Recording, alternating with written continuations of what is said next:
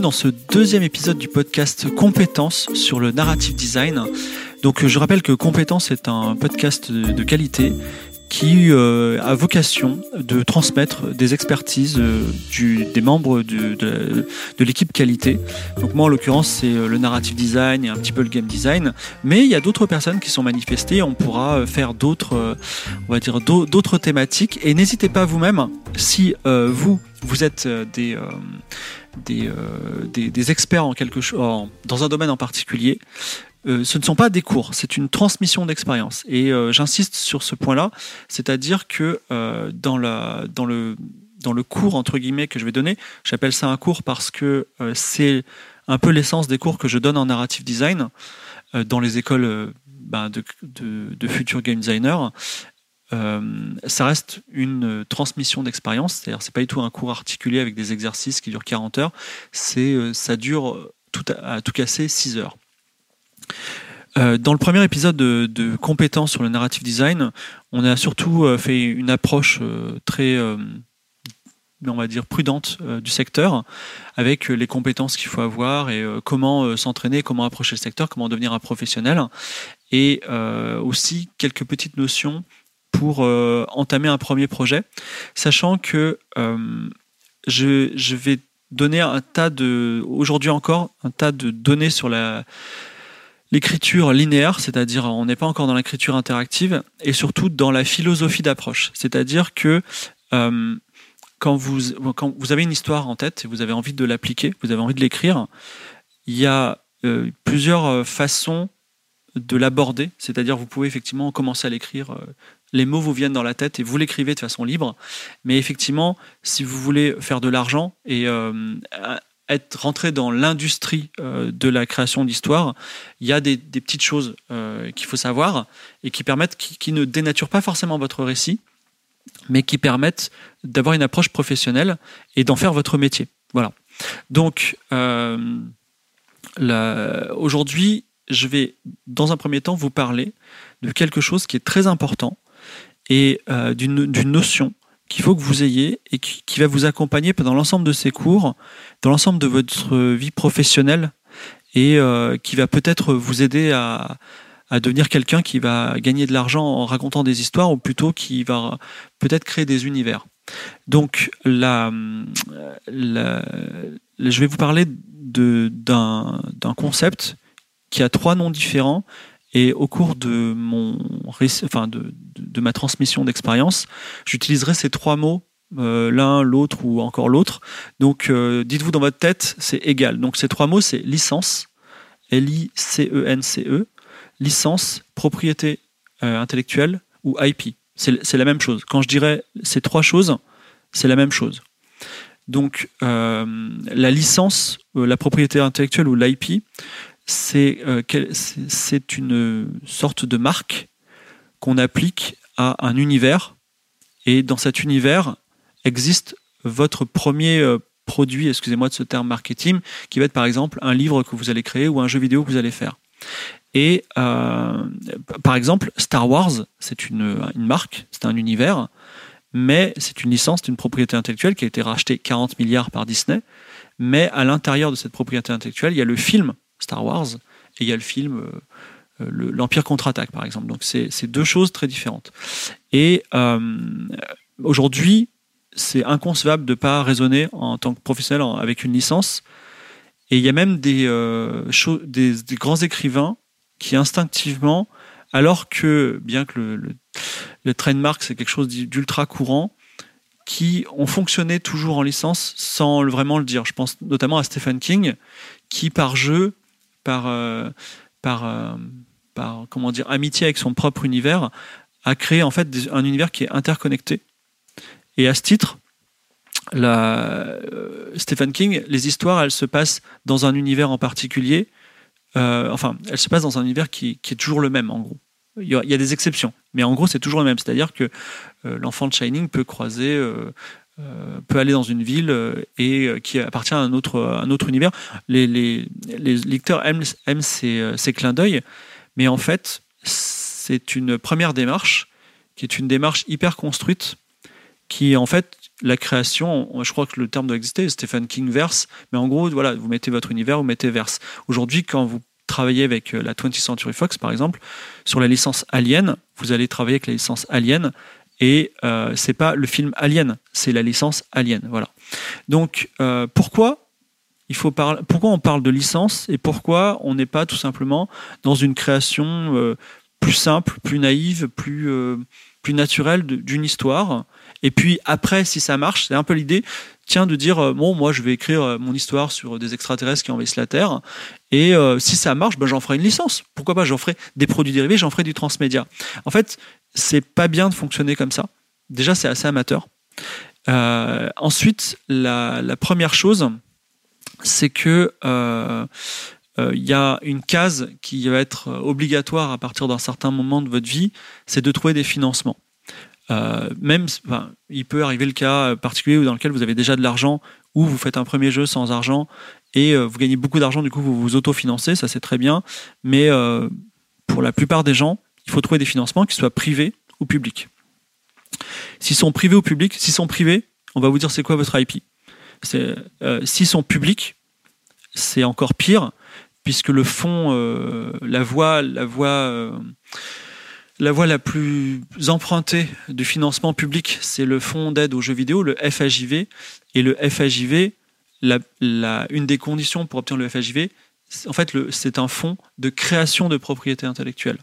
Et si votre euh, propriété intellectuelle, vous l'avez déjà créée, c'est-à-dire vous avez déjà fait un jeu et vous voulez faire un deuxième jeu et obtenir un fonds, c'est un fonds de consolidation de propriété intellectuelle.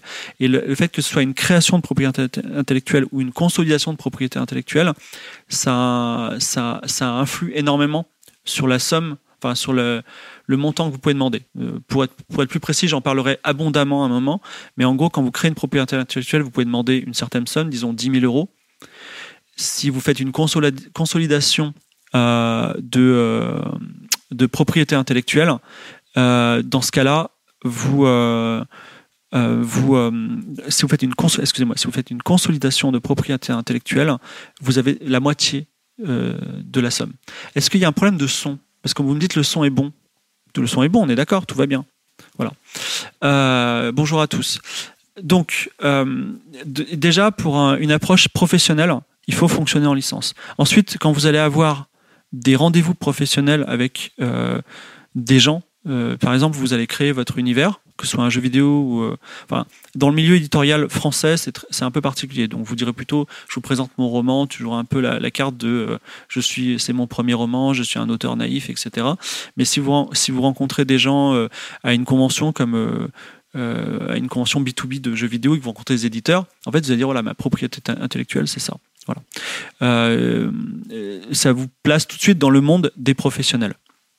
Ensuite, la, je vais citer un, quelqu'un qui est très important, euh, enfin, qui a fait ses preuves en tout cas dans, la création d'univers, c'est Ian Livingstone. Donc, il a écrit Le sorcier de la montagne de feu, il a cofondé Games Workshop, il a été le patron de Eidos quand ils ont créé euh, Tomb Raider, il a été anobli par la reine d'Angleterre, donc c'est quelqu'un qui est très sérieux, euh, qui, pèse lourd en tout cas en termes de création de licence. Il a créé l'univers Warhammer 40 000 et, Warhammer et ainsi de suite. Et il a fait une conférence récemment dans laquelle il a dit ce mot-là, licence is king. Ok? C'est d'ailleurs quand on crée un univers, il faut fonctionner en licence. En fait, la création d'univers, elle, elle, est régie par deux lois. La première, c'est la, licence. Et la deuxième, on, la verra dans deux minutes. Et donc, euh, j'irai encore plus loin. C'est d'ailleurs que quand j'ai, avec l'éditeur de, Game of Rules, euh, récemment, donc Eldercraft, moi, il m'a dit, euh, je ne peux faire de l'argent qu'avec de la licence. C'est-à-dire que, euh, en gros, tu vas commencer. En fait, à partir du moment où tu as créé un univers et que tu vas t'investir dedans et que tu y crois et que tu vas pas le lâcher, tu vas créer euh, un bouquin, tu vas créer des jeux, tu vas créer des jeux de cartes, des jeux à côté, etc. Tu vas faire grossir cette licence. Et si tu veux, c'est pas comme Harry Potter où Harry Potter c'est un miracle. Tu vois, Harry Potter, tu crées un livre, il se vend hyper bien. Après, tu fais un film, il se vend hyper bien et ainsi de suite. S'il y avait une série ou un jeu, ça se vendrait aussi hyper bien. C'est une licence en or.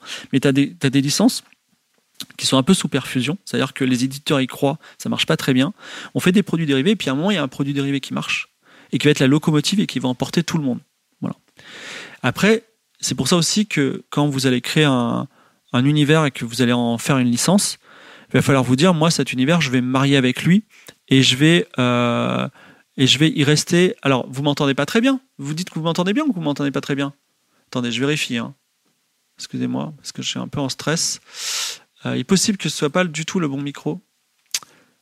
Euh, et oui, effectivement, si vous m'entendez de la webcam, c'est n'importe quoi. Voilà.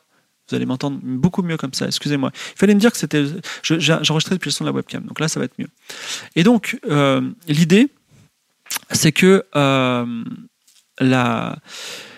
euh, vous allez avoir. Déjà, d'une part, en fait, vous allez vous marier avec cet univers pendant 15 euh, ans de votre vie. Vous allez travailler dedans. Et à un moment, un des produits va marcher et du coup, il va, il va entraîner des ventes sur l'ensemble de la licence et vous aurez gagné votre pari. Ensuite, le deuxième truc, c'est que si vous avez une licence qui, qui, végète, qui, vous, avez, vous, êtes, vous avez eu un retour sur investissement, c'est-à-dire vous avez créé un bouquin, vous avez un retour sur. Vous avez, tiens, par exemple, j'ai fait Game of Thrones, je suis content, j'ai fait Game of Thrones, je suis payé. J'ai fait un jeu de rôle, c'est sympathique. Et tout d'un coup, on crée, un, on crée jeu de rôle papier. Et là, ça marche très bien. C'est-à-dire que ça nous pousse en avant, donc ça, ça pousse l'émission. Et en plus, il y a des gens qui vont aller un jour dans une boutique de jeu de rôle, ils vont dire Ah, ce bouquin de jeu de rôle, il est vachement bien. Sans connaître la licence, ils vont acheter le bouquin parce que c'est du jeu de rôle. Et du coup, ils vont, ils vont aimer les autres produits. De la même façon, demain, on va peut-être faire euh, une murder party à.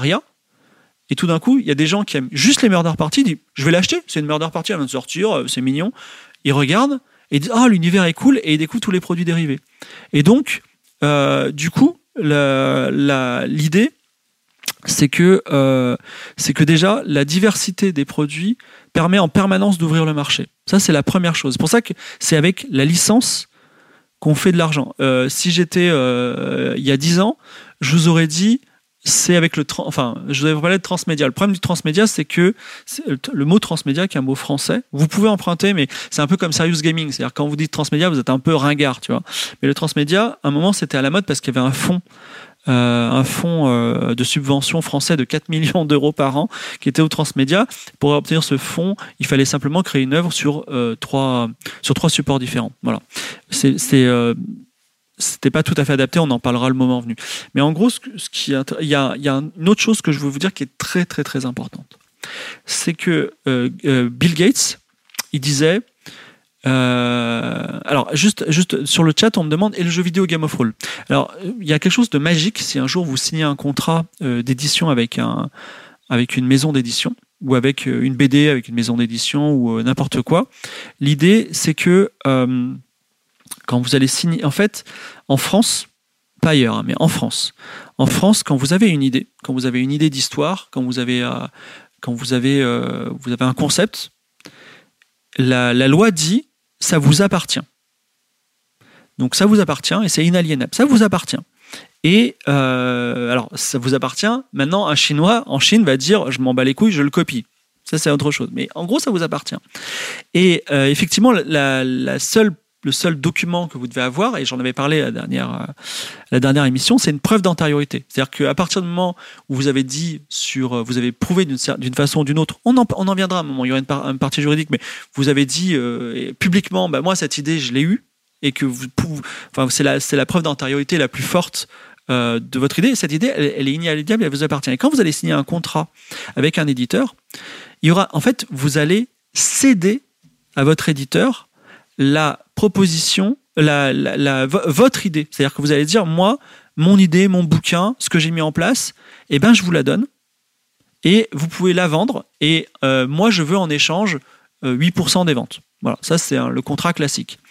Et euh, dans ce contrat, parce que les éditeurs sont des gens qui, sont, qui ont quand même beaucoup plus de pouvoir que les auteurs en termes de relations, il y aura notamment les adaptations phonographiques, donc ça si vous voulez faire de la musique, ça j'aime bien ce mot, c'est un petit peu un mot qui sort du 19e siècle, mais des adaptations audiovisuelles, des adaptations en jeu vidéo et que sais-je encore demain en TikTok, je ne sais pas. Et donc du coup, euh, la, le jeu vidéo euh, Game of Thrones, forcément, ça, faisait partie du contrat quand j'ai signé un contrat avec Eldercraft. Voilà. Et euh, j'ai dit 8% pour un bouquin, c'est variable. Voilà. Euh, et il faut voir aussi qu'il y a les, avances sur droit, donc bon, c'est des petites choses. Mais tout ça pour vous dire que euh, euh cet univers, cette, idée de licence, elle est euh, partie intégrante de d'un contrat simplement de relation éditoriale. Et c'est pour ça que il faut il faut, euh, il faut, il faut avoir la, il faut avoir cette approche-là. Donc, je, voulais revenir sur une citation de Bill Gates qui disait, euh, enfin, Squeezie disait un peu la même chose, mais en gros, il, disait, il y a un time to business, c'est-à-dire que votre produit, il est toujours bon, quelle que soit sa valeur. Simplement, il y a un moment où il, où il va changer le monde. Il y a un moment précis, et il y a des gens, c'était le cas de Bill Gates, qui avaient le bon produit au bon moment. Voilà. Squeezie a fait un interview récemment, il a un peu dit ça. Il a, dit Moi, j'ai eu beaucoup de chance parce que j'ai fait la, bonne prestation d'animation au bon moment. Et du coup, je suis devenu ce qui je suis. Et euh, l'idée, c'est euh, que quand vous allez avoir votre idée, et on, va imaginer qu'elle est de la valeur, il peut se passer trois cas. Soit vous l'avez au bon moment. Et donc là, bah, bravo les gars, entassez les millions, hein, euh, bravo pour votre idée soit vous l'avez trop tard. Ça veut dire que non seulement euh, quelqu'un a la même idée que vous, mais en plus lui il l'a fait au bon moment. Voilà, si aujourd'hui vous voulez faire euh, Game of Thrones, bah malheureusement c'est trop tard et quelqu'un l'a déjà fait. Voilà, donc ça c'est le mauvais plan. Mais bien souvent en fait, vos idées, vous vous les avez trop tôt. Et le problème c'est que si vous avez votre idée trop tôt, disons 4 ans trop tôt, et qu'à un moment votre idée géniale elle devient à la mode, personne viendra chercher dans le passé votre histoire. Ça n'arrivera jamais. C'est-à-dire que votre histoire, elle appartiendra au passé, et ce sera quelqu'un qui aura la même idée que vous, mais qui la fera lui au bon moment, qui va en profiter. Donc, comment faire pour euh, maximiser euh, euh, les, chances que votre idée arrive au bon moment, au moment où elle va s'épanouir, elle va rencontrer son public, eh bien, c'est justement de raisonner en licence. C'est-à-dire que vous allez créer un univers qui est sa durée de vie, elle va avoir un certain temps. Elle va, par exemple, il y a des jeux vidéo, ben, comme Fortnite, ça fait des années qu'ils sont en place. Il y a d'autres jeux vidéo qui, euh, Lawbreakers, qui a, qui a été le concurrent de Fortnite, il a duré 10 euh, jours. Voilà. Donc il y a des, les, les, produits ont des durées de vie différentes. Mais si vous avez, vous sortez régulièrement dans le jeu, des jeux vidéo, du DLC, mais euh, du produit dérivé, du transmédia. Vous faites vivre la licence. Elle vit en permanence. Et l'idée, c'est de vivre, de vivre jusqu'à arriver à ce point où en fait, ah mais attends, c'est génial ça. C'est extraordinaire. Et la, la, la, licence qui est euh, parfaite pour ça, c'est euh, Game of Thrones. Game of Thrones, c'était très bien, mais moi, euh, j'allais sur des news group Usenet en 2003 euh, pour parler de Game of Thrones et j'avais l'impression d'être euh, en milieu de, super nerds, personne ne connaissait. Et d'ailleurs, d'ailleurs, c'était un livre un peu compliqué à lire, tu vois. Et Game of Thrones, c'était un bouquin, des bonnes ventes, hein, de très bonnes ventes même. je crois que c'était chez Pygmalion, mais c'était dans le domaine de la fantasy, personne ne connaissait. Et tout d'un coup, il y a eu la série, qui est un produit dérivé. Il y a aussi un jeu de cartes, je crois, entre-temps. Et euh, tout d'un coup, bah, ça a explosé, effectivement, et ça a tiré la licence en, haut. Mais c'est arrivé à un moment précis, c'est-à-dire que peut-être si la série elle était sortie en 2003, les gens auraient dit c'est quoi c'est enfin tu vois il n'y aurait pas cet aspect de, binge parce qu'on bingeait pas trop à l'époque. Il n'y avait pas le, système de, de, de, de, vidéo à la demande de HBO c'était un autre système. Ça aurait peut-être pas été parfait tu vois ça aurait peut-être été trop tôt. Voilà. Et la licence est arrivée au bon moment pour ça.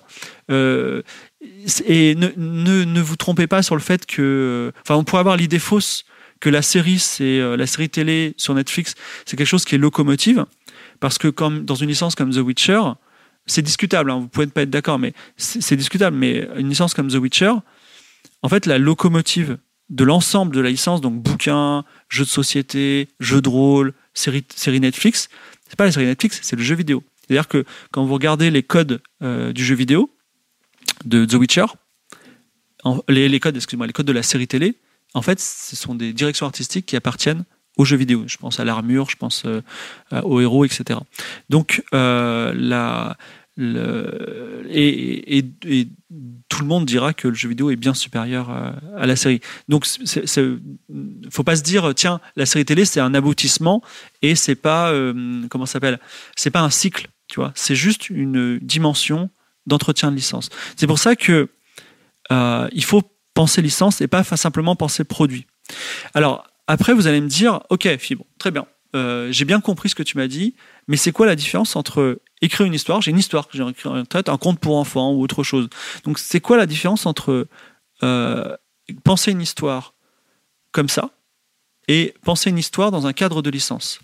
Alors, il n'y a pas beaucoup de différence, mais il s'agit de micro-décisions que vous allez prendre aux différentes étapes de création. Et ça, on va y revenir parce qu'on va faire justement ces étapes de création. Et c'est ça qui va faire la différence. Mais une première chose à se dire aussi, c'est que euh, aujourd'hui, dans un cadre professionnel, alors peut-être demain ça va complètement changer, mais vous allez vendre un univers qui peut se décliner sur plusieurs euh, supports, et vous n'allez pas forcément vendre une histoire.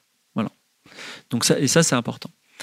Donc, euh, il y a deux cas de figure qui, en tant que professionnels, qui, vont survenir. C'est la création de licence. Donc, vous avez une idée et vous allez créer votre licence. Et j'espère que vous en créerez plein pendant votre, votre carrière de, de, créateur de jeux vidéo ou d'histoire. Ou la reprise de licence. Euh, donc, c'est-à-dire que, par exemple, vous allez être commissionné par un client pour travailler sur une IP qu'il possède. Euh, dans les deux cas, il y a deux éléments qui vont vous venir euh, dans la main. Le premier, c'est un gros élément, ça s'appelle une Bible. Donc la Bible, c'est un document qu'il faudra que vous rédigiez tôt ou tard. C'est un document qui résume tous les aspects de votre univers. Et dans cette Bible, plus précisément, il y a des points qu'on appelle les éléments signatures. Donc les éléments signatures, en gros, en fait, par exemple, vous allez avoir euh, comment dire c'est un peu tiré du monde du marketing ou de la publicité mais en gros euh, on vous dit on vous donne un jeu vidéo et on vous dit qu'il faudrait faire la suite. On veut faire la suite et on veut t'embaucher en tant que narrative designer. En gros ce que tu vas faire c'est que tu vas jouer au jeu vidéo et tu vas dire moi le jeu vidéo j'ai trouvé les éléments signature les éléments signature c'est de la mélancolie. C'est euh, le fait que le héros euh, il est vraiment du mal il n'est pas tout puissant tiens on va faire les éléments signature de Indiana Jones. Les éléments signature d'Indiana Jones on a, voilà, on a un personnage qui est plutôt euh, faible. C'est-à-dire que c'est quelqu'un qui, euh, toujours dans ses relations, par exemple, avec les femmes, il est plus faible. Il est pas, c'est pas, pas un séducteur, c'est un mec qui se fait manipuler dans le 3, qui se fait bolosser dans le 1, euh, qui se fait un peu tirer les oreilles dans le 2, tu vois. Donc c'est, toujours un petit peu particulier. c'est un héros qui est un docteur, mais c'est aussi un, un, un, héros qui est un peu sans foi ni loi. C'est quelqu'un qui n'hésite pas à aller contre ses, euh, c'est un pilleur de tombes, voilà. Euh, et euh, si, on, fait abstraction du 2, c'est aussi un, quelqu'un qui est attaché aux grands mythes monothéistes, chrétiens ou juifs. Donc, tu vois, tu peux prendre ces éléments signature-là et juste en fonction de ça, dire, ok, enfin, juste, tu vois, tu as, le squelette pour commencer à raconter une histoire. Voilà. Et après, tout le reste, c'est du détail. C'est-à-dire que, que tu places l'aventure d'Ideal Jones en 1941 en 1937, en 1938, tu vois, sachant que le premier, le plus, le, plus jeune des, quatre films, c'est 1938, je crois, c'est euh, le deuxième. Euh, je me trompe peut-être. Hein. Et euh, donc, voilà, vous pouvez, pouvez, en tout cas, vous pouvez raconter une histoire en étant, en étant dans les clous. Donc, l'identification des éléments signature est importante. Après, vous êtes, quand vous créez votre IP, vous n'êtes pas obligé d'avoir des éléments signature de base parce que vous avez commencé à travailler un univers, mais quand vous allez créer votre Bible, il y a des choses qui vont, euh, qui vont sortir. Mais euh, on va attaquer euh, justement effectivement sur le travail du narrative designer, c'est-à-dire si tout alors j'ai une bonne et une mauvaise nouvelle. Donc, la bonne nouvelle, c'est que des narrative designers, il y en a souvent besoin. Et la mauvaise, c'est qu'on vous appelle souvent au mauvais moment. C'est-à-dire que le bon moment pour faire venir un narrative designer, et ça, j'en parlerai plein de fois, c'est de le faire venir au début d'une production. Euh, le, mauvais moment pour faire intervenir un, narrative designer, c'est à la fin d'une production. Mais malheureusement, souvent, en fait, on va vous faire venir en fin de production. C'est-à-dire que moi, ça m'est arrivé, mais pas qu'une fois, hein, ça m'est arrivé, euh, qu'on me dise Ah, Fibre, j'ai besoin d'un narrative designer, j'arrive, le jeu est terminé. C'est un jeu où tu as des mecs qui se tirent dans les couloirs d'un vaisseau, tu vois. Et il me dit, ah, il nous faut une histoire. Et euh, voilà, donc, euh, euh, enfin, comment dire? Ok, tu vois, ok pour habiller votre squelette, mais c'est, enfin, malheureusement, c'est souvent comme ça que ça va marcher. Et malheureusement, c'est pas comme ça qu'on fait un produit dont le propos de fond il est soutenu par la forme, tu vois. Alors je dis pas, alors je suis pas du tout ce narrative designer nazi qui dit d'une part, je refuse qu'on change une seule virgule de mon texte parce que j'ai bien appris que non seulement on change des, virgules, mais aussi des, pages et des pages entières. Mais surtout, euh, je, mais je suis pas non plus ce narrateur, ce narrative designer qui a une vision et qui refuse qu'on s'éloigne de la vision. Par contre, euh, euh, je, pense, après étude, que dans, quand on est dans une société de taille relativement faible, il est intéressant que le narrative designer soit tout aussi important, pas moins, pas plus, tous les autres corps de métier. C'est-à-dire que je ne considère pas que l'artisan est plus puissant que le codeur, mais je considère qu'ils doivent travailler les mains dans la main avec la même, la même importance. Pourquoi? Parce qu'ils vont tous apporter des choses. C'est-à-dire que le codeur, il va dire euh, oui, tu me demandes ce type de choses, mais ça, on n'aura pas les ressources processeurs pour le faire. L'artisan va dire ok, je m'adapte. Voilà. Et euh, il est beaucoup plus simple euh, à un narrative designer de, de ne pas placer l'action de son d'une certaine scène à un soleil couchant parce qu'on n'a pas le moyen de gérer le cycle jour-nuit, par exemple, qu'un codeur de se taper un cycle jour-nuit parce que le narrative designer, il a eu la vision d'un coucher de soleil incroyable, tu vois. Donc, euh, il est extrêmement, euh, il est extrêmement présomptueux pour un narrative designer de dicter euh, les codes au reste de la, au reste du, des corps de métier, mais néanmoins, il doit être pris en compte parce que euh, designer, il va, il va apporter une structure essentielle. Il va apporter le squelette autour duquel on va, créer notamment le gameplay. Et le gameplay et le narrative design sont des choses qui sont, qui, qui sont assez proches. Euh, alors, euh, juste avant d'attaquer les points, je sais que vous êtes très impatient qu'on parle du world building, tout ça, et des histoires, des assets. J'aimerais vous dire quelque chose de très important.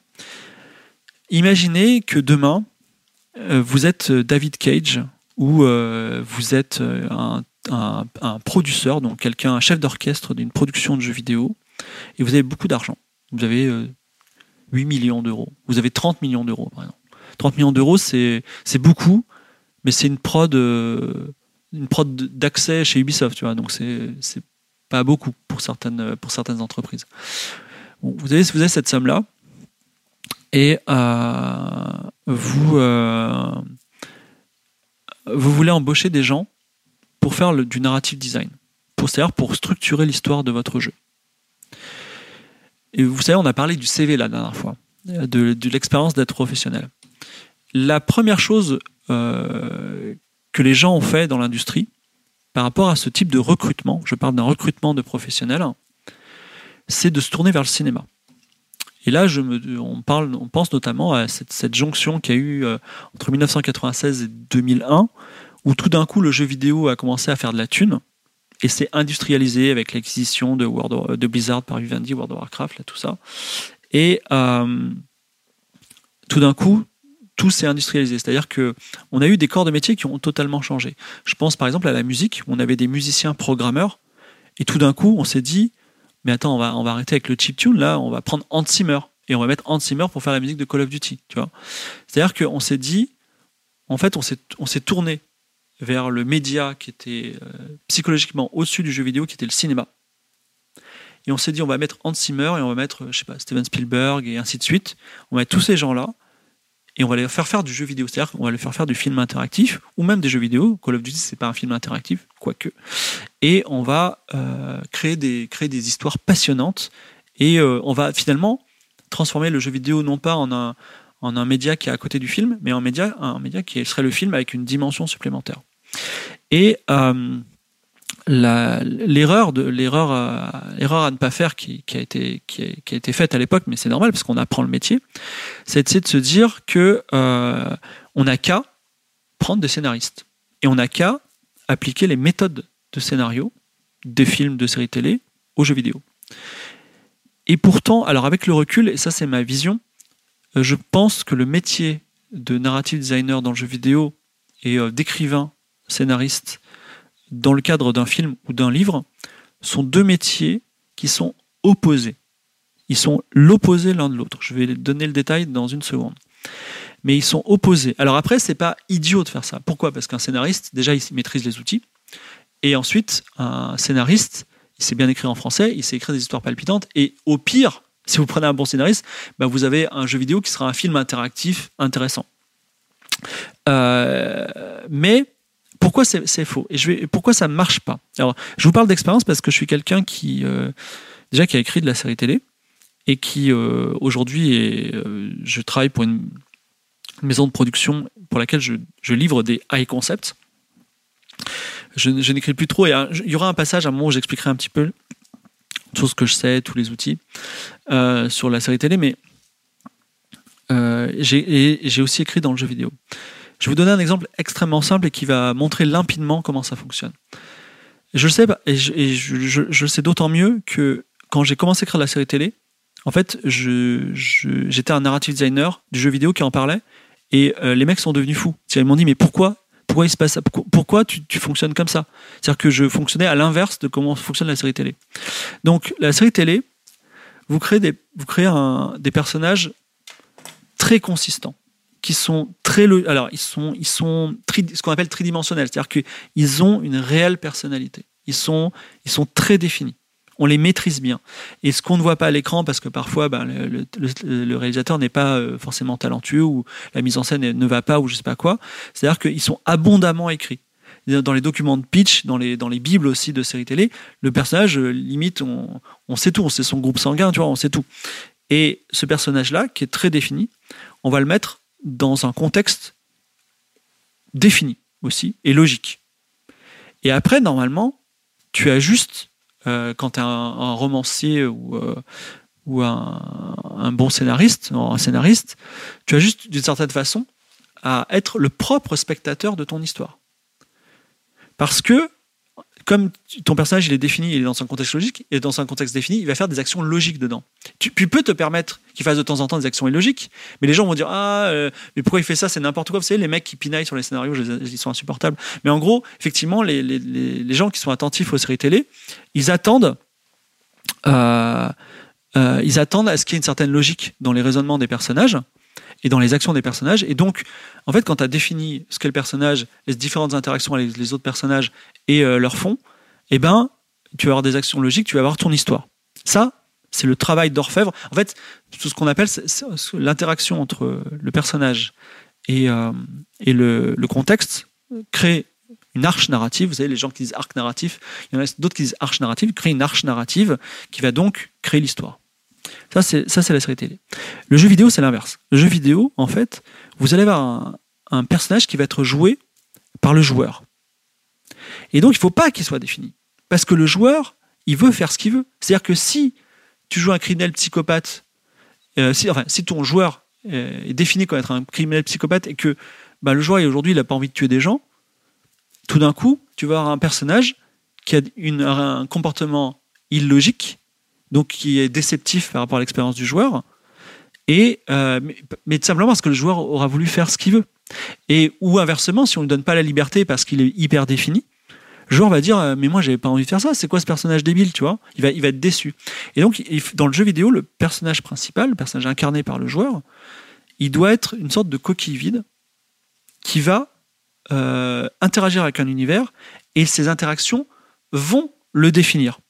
Voilà et euh, l'exemple euh, iconique que j'aime bien dire, dans un film, vous avez euh, un guerrier, un chevalier courageux, loyal et fort, et vous avez un pays qui est terrorisé par un dragon. Donc, logiquement, le chevalier courageux, il va tuer le dragon. Ok, fin de l'histoire. Dans un jeu vidéo, vous avez un héros qui est un chevalier, et vous avez un pays, on terrorisé par un dragon. Le héros, il peut dire je vais tuer le dragon. Dans ce cas-là, il sera un bon chevalier, euh, comme dans la série télé. Mais il peut dire aussi, mais moi je m'en bats les couilles du dragon, ok? Je vais aller ouvrir mon restaurant, tu vois. Et ce sera le chevalier qui s'en bat les couilles, qui aurait été créé par le, joueur, et ça aurait été très bien. Et c'est l'exemple typique de, Skyrim. Et c'est pour ça que Skyrim, bah, c'est le jeu de la décennie, c'est tout. Voilà. Et même s'il est beaucoup daté aujourd'hui. Et aujourd'hui, si euh, va dire à un scénariste de cinéma, euh, non mais le jeu vidéo, c'est un film dans lequel le joueur il peut faire ce qu'il veut. Il n'a pas, forcément la mécanique, tu vois. Donc, ce, que, je veux dire par là, c'est que il est conseillé, si vous êtes producteur, euh, de recruter un professionnel de l'écriture, même qui a fait ses classes dans le cinéma, et même quelqu'un qui, qui connaît très bien le cinéma. Mais soyez lucide et dites-vous, attention, on ne va pas singer cette industrie parce que, on va dire, le, le meilleur des films interactifs est souvent plus médiocre qu'un film médiocre. Voilà. Donc, euh, ça, c'est la, première chose. Ensuite, euh, à partir, maintenant, quand vous avez ce professionnel en main, ou si vous-même vous êtes ce professionnel qui va travailler soit pour votre propre IP, soit pour l'IP de votre client, vous allez euh, travailler sur trois aspects au fur et à mesure que le projet va avancer, en entonnoir, ces, trois, aspects. Donc le premier, c'est le world building, la création de monde. Ensuite, l'histoire et les personnages. Et ensuite, les assets écrits. Euh, je reviendrai sur le mot asset tout à l'heure. Donc, en gros, le world building, c'est euh, la création d'un univers. Donc, vous, vous, allez constituer une Bible dans laquelle vous allez raconter l'univers.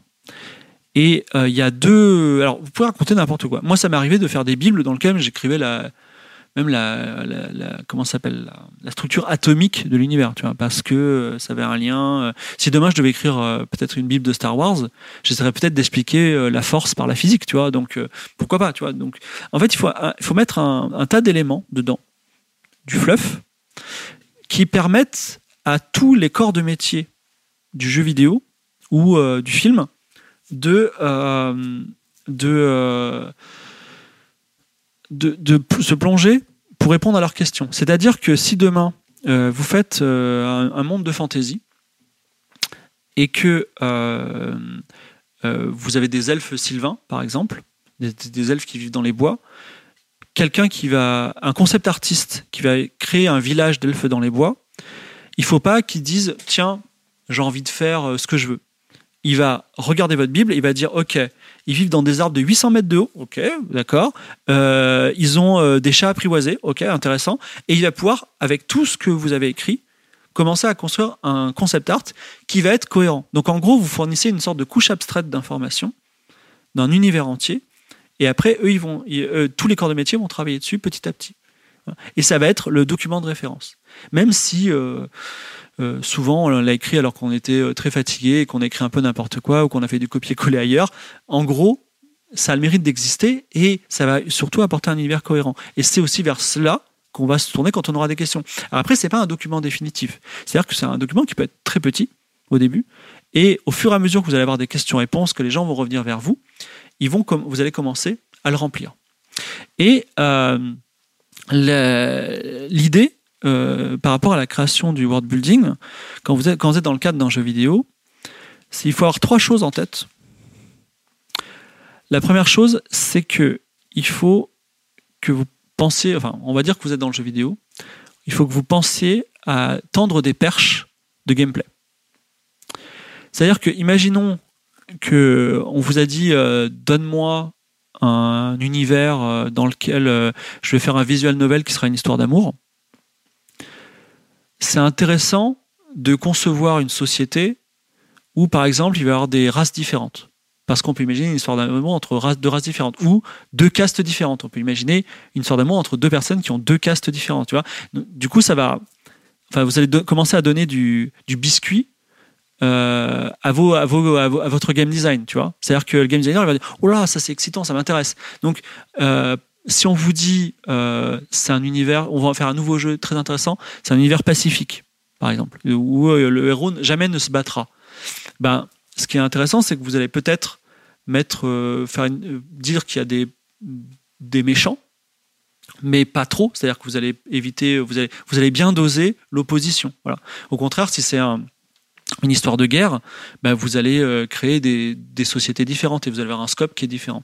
Donc la première chose, c'est que euh, il faut que vous ayez l'intelligence de vous dire ah ça ça ferait un jeu cool, tu vois, quand vous créez euh, quand vous créez des, éléments de votre world building. La deuxième chose par rapport au world building, je reviendrai sur le world building ensuite, hein, mais la, deuxième chose par rapport au world building, c'est que euh, il faut que. Alors, je vais dire un truc dingue, mais si vous voulez gagner un million, enfin, si vous voulez, devenir très très riche, vraiment très très riche, il vous suffit d'avoir la génie de construire un univers dans lequel les gens se retrouveront. Je vais m'expliquer. Il y a un truc qui est ouf. Euh, moi, vous voyez, je suis pas un délire de Tolkien. Je, je suis pas un fan de Tolkien. Mais il y a un truc qui est ouf avec Tolkien, c'est que si vous prenez votre classe, euh, vous savez, les gens avec qui vous étiez en sixième ou en troisième ou en CM2, en fait, ou même vos collègues de boulot, vous pouvez dire ah putain, lui c'est plutôt un nain. Ah, elle c'est trop un hobbit. Et eux, lui c'est trop un elfe, tu vois. Et ils, ont, il a réussi à créer des, des, éléments fictifs qu'on peut complètement plaquer sur les gens. C'est-à-dire qu'il y a trop il y a des gens, c'est trop des elfes, tu vois. C'est trop des elfes et on les déteste, tu vois. Et euh, la, la, comment sortir de ce carcan? C'est-à-dire que euh, aujourd'hui, on, travaille beaucoup dessus, c'est-à-dire euh, on a épuisé un petit peu le filon elfe, nain, etc. Mais comment créer un nouvel univers avec de nouveaux archétypes dans lequel non seulement on s'y retrouve comme ça, mais en plus on utilise euh, des archétypes nouveaux. C'est-à-dire que, par exemple, j'ai fait une mission de consulting auprès, d'un MMORPG, voilà, euh, assez assez ambitieux, et je leur ai dit, pourquoi ne pas imaginer des races dans lesquelles on, aurait euh, la youtubeuse beauté, tu vois, ou on aurait euh, le mec qui fait des vidéos rigolotes sur TikTok. Donc en gros, des races extraterrestres où on retrouvait des archétypes qui sont hyper courants dans la vie connectée des jeunes, tu vois. Et ça, c'est un exercice hyper intéressant. Et quand vous allez créer vos archétypes, faut pas être dans votre délire de dire ah j'ai trop aimé, euh, j'ai trop aimé ce truc et je vais le prendre. C'est une façon de travailler, hein. mais quand on est un, enfin quand on fait un travail professionnel, en gros, il faut que chaque élément que vous allez mettre en avant, il faut que, un peu comme si vous étiez un commercial, il faut vous dire ça c'est génial parce que ça va se vendre par millions parce que bon, ça a déjà marché, ça c'est une, bonne, c'est un bon truc. Euh, mon, histoire ressemble beaucoup à Avatar et Avatar ça a bien marché, donc c'est un bon système. hein. Mais vous pouvez dire aussi, regardez les gens, ils vont trop s'y retrouver et ça va marcher. Et ça, euh, aujourd'hui, moi par exemple, je me sens incapable de recréer euh, des, je me sens pas capable aujourd'hui de recréer des univers avec des, des archétypes. Mais je vous donne une des clés pour lesquelles, il y a deux clés par exemple pour lesquelles Harry Potter ça a marché, c'est que bah, c'est un héros qui a rien demandé, avec lesquels on peut vachement s'assimiler. N'importe qui peut être ce- cette victime, quoi, en quelque sorte, mal dans sa peau. Enfin, les ados, typiquement, ils se disent, ils, ils, ont- ils se, pensent différents, ils sont malheureux parce que, euh, pour une raison qui n'existe pas. Et Harry Potter, il est réellement différent, tu il est magicien, donc il y a, un phénomène d'appropriation qui est fort. Et ensuite, quand on rentre dans, les, euh, dans la maison de Poudlard, il y a ces espèces de quatre catégories dans lesquelles je dis, mais moi je suis trop pouf souffle et tout. Et là, il y a cette histoire d'archétype dans lequel on, s'est retrouvé au quotidien. Et ça fait partie des choses qui fonctionnent. Les légendaires, aujourd'hui, c'est une des BD les plus vendues en France. On parle de, plusieurs centaines, euh, voire même plus, plusieurs centaines de, milliers de milliers d'exemplaires euh, à chaque fois qu'il y a un volume qui sort. Donc c'est un futur Astérix en quelque sorte. Ça marche aussi comme ça, on s'y retrouve. Et euh, donc ça, ça, fait partie, c'est le deuxième point. Et le troisième point, j'y reviendrai, c'est que euh, il faut que euh, votre world building soit propice à la création de produits dérivés. Euh, ce qui est cool, alors je sais pas si c'est pensé, mais par exemple, les mangas, les gens aiment se cosplayer dans les héros de manga. Pourquoi? Parce qu'ils aiment bien le héros, parce qu'on peut se cosplayer dedans, et parce que c'est trop marrant. Voilà, c'est trop classe. Les gens aiment bien. Il y a beaucoup plus de gens qui, se- cosplayent en héros de manga qu'en Astérix. Pourtant, Astérix, peut-être, il vend plus que certains mangas. Bon, après, vous allez me dire, c'est pas la même culture. Mais euh, c'est aussi parce que on a envie d'être stylé comme ce héros-là. Et donc, ça fait partie de ce, type de, travail qu'il faut, faut faire. Voilà. On a envie, il y a une... Regardez le X-Wing, c'est vachement cool, c'est cool. Moi, j'ai un X-Wing en Lego, là, tu vois. Je l'ai acheté parce que euh, j'ai trouvé ça... Enfin, c'est un vaisseau qui est classe, c'est tout. Voilà. Et tu as envie d'avoir le modèle réduit. Et pourquoi euh, on n'a pas envie d'avoir d'autres modèles réduits de certains? Pourquoi il y en a plus qui tapent plus, dans l'œil? Ça, c'est la magie et c'est aussi un peu de chance parfois. Euh, je, vais donner deux, deux éléments généraux de travail. Là, je, suis toujours sur les éléments généraux de travail hein, par rapport à votre approche d'écriture. C'est que la, finalité du narrative designer, et ça c'est quelque chose euh, que j'expliquerai dans plusieurs euh, leçons, mais de toute façon, la, tragédie et la finalité, c'est que vous devez vous effacer devant les actions du joueur. C'est-à-dire que vous, vous allez, euh, dans le world building et dans tout votre travail, vous allez créer une maison de poupée avec laquelle les gens vont jouer. Mais à aucun moment, vous allez, euh, vous devez euh, dire, ok, je vous donne la maison de poupée, mais, mais lui, il va s'appeler machin, lui, il va faire ça, lui, il sort jamais de la chambre à coucher. Faut pas donner des règles comme ça. C'est-à-dire, plus vous donnez de règles, moins vous, plus vous limitez l'interaction, plus vous êtes en train de sortir de votre rôle de, de narrative designer qui doit donner les outils pour que les gens se racontent des histoires. Donc, et le, comme dans le jeu de rôle, comme dans Game of Thrones par exemple, dans Game of Thrones, vous savez, euh, quand je fais du jeu de rôle, j'ai un scénario. Et le but, c'est que tous les quatre, mes quatre joueurs, en fait, je leur donne des petites infos, je leur donne une quête, et je leur dis vous faites ce que vous voulez.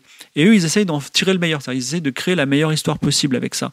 Et ils se racontent une histoire que moi-même, parfois, je découvre. Je veux dire, je découvre totalement, euh, dans, pour donner un exemple précis, dans Game of Thrones, à un moment, Clodomir a décidé euh, de recréer l'Académie Noire, alors que je pensais qu'au contraire, il allait plutôt les traquer et les tuer. Non, il a décidé d'être le maître de l'Académie Noire. Et ben, je l'ai suivi j'ai dit, OK, on y va, euh, je te suis, vas-y, fais-le. Et c'était pas du tout prévu. Et c'était très intéressant parce qu'il a fait ce qu'il voulait. Et il s'est vraiment amusé et il a apporté quelque chose que j'aurais jamais pu apporter moi-même. Voilà. Et là, quand, quand vous avez fait ça, quand on arrive à ce système-là où le joueur fait ce qu'il veut, il va jusqu'au bout de son délire, qu'il a fabriqué quelque chose et même qu'il en est fier, et que vous avez fait du, joueur un créateur, un véritable narrative designer comme vous, en fait, vous avez fait votre travail. Voilà, ça c'est excellent. Euh, J'aimerais euh, dire une dernière chose, euh, une citation de Isaac Asimov que j'aime beaucoup. Voilà, c'est euh, pour réussir, enfin pour écrire de bonnes histoires, il y a deux règles. La première règle, c'est aimer votre sujet. Donc il faut aimer ce dont vous parlez, il faut vous passionner pour ça. Et la deuxième règle, c'est qu'il faut aimer son lecteur, donc ou aimer votre joueur. C'est-à-dire que il faut vraiment que euh, souvent l'écriture euh, de livres ou d'histoires, c'est souvent une affaire d'ego. D'ailleurs, j'ai une histoire extraordinaire, je vais la raconter, je vais gagner de l'argent, je vais être riche, je vais avoir des interviews, tout ça. C'est bien, c'est bien d'être dans ce délire-là parce que ça nous donne de la force, tu vois. Ça nous donne la force d'écrire parce que c'est chiant d'écrire. Mais à un moment, vous adorez votre joueur, vous aimez votre joueur, vous vous dites, tu sais quoi, mec, tu vas vivre, tu, je vais te le donner, tu vas vivre ça et tu vas trop kiffer, tu vas trop t'amuser. Et si vous êtes dans cet esprit-là, si vous êtes dans, cette générosité de donner, et eh bien franchement, votre joueur, il va, il va le sentir et il va passer des bons moments. Donc ça, c'est très, très, très important. Alors, euh, au niveau du world building, j'ai encore j'ai beaucoup de citations à vous donner. Je vais vous en donner une autre. Je bois un petit peu d'eau. Au niveau du world building, j'ai une citation que, que j'aime beaucoup, beaucoup, beaucoup dire, que, que j'ai vue sur Usenet quelqu'un pour lequel j'ai beaucoup d'admiration, qui s'appelle Andrew Plotkin. Andrew Plotkin est un très très grand créateur de fiction interactive, c'est un théoricien du jeu, et euh, il a dit quelque chose qui est euh, fondamental, qui est euh, connaissez, bien votre, connaissez bien votre univers de jeu, les règles s'imposeront naturellement.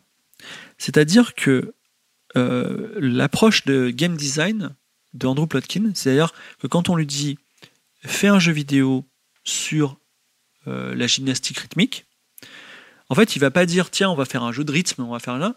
Il va se mettre dans un gymnase, il va regarder des gens faire de la gymnastique rythmique, il va se renseigner, et il va prendre le nom du matériel. Il va prendre, le, il va regarder à quoi ressemblent les dispositions anatomiques des, gens qui pratiquent ça, euh, leur, la durée des sessions, à quel point c'est fatigant.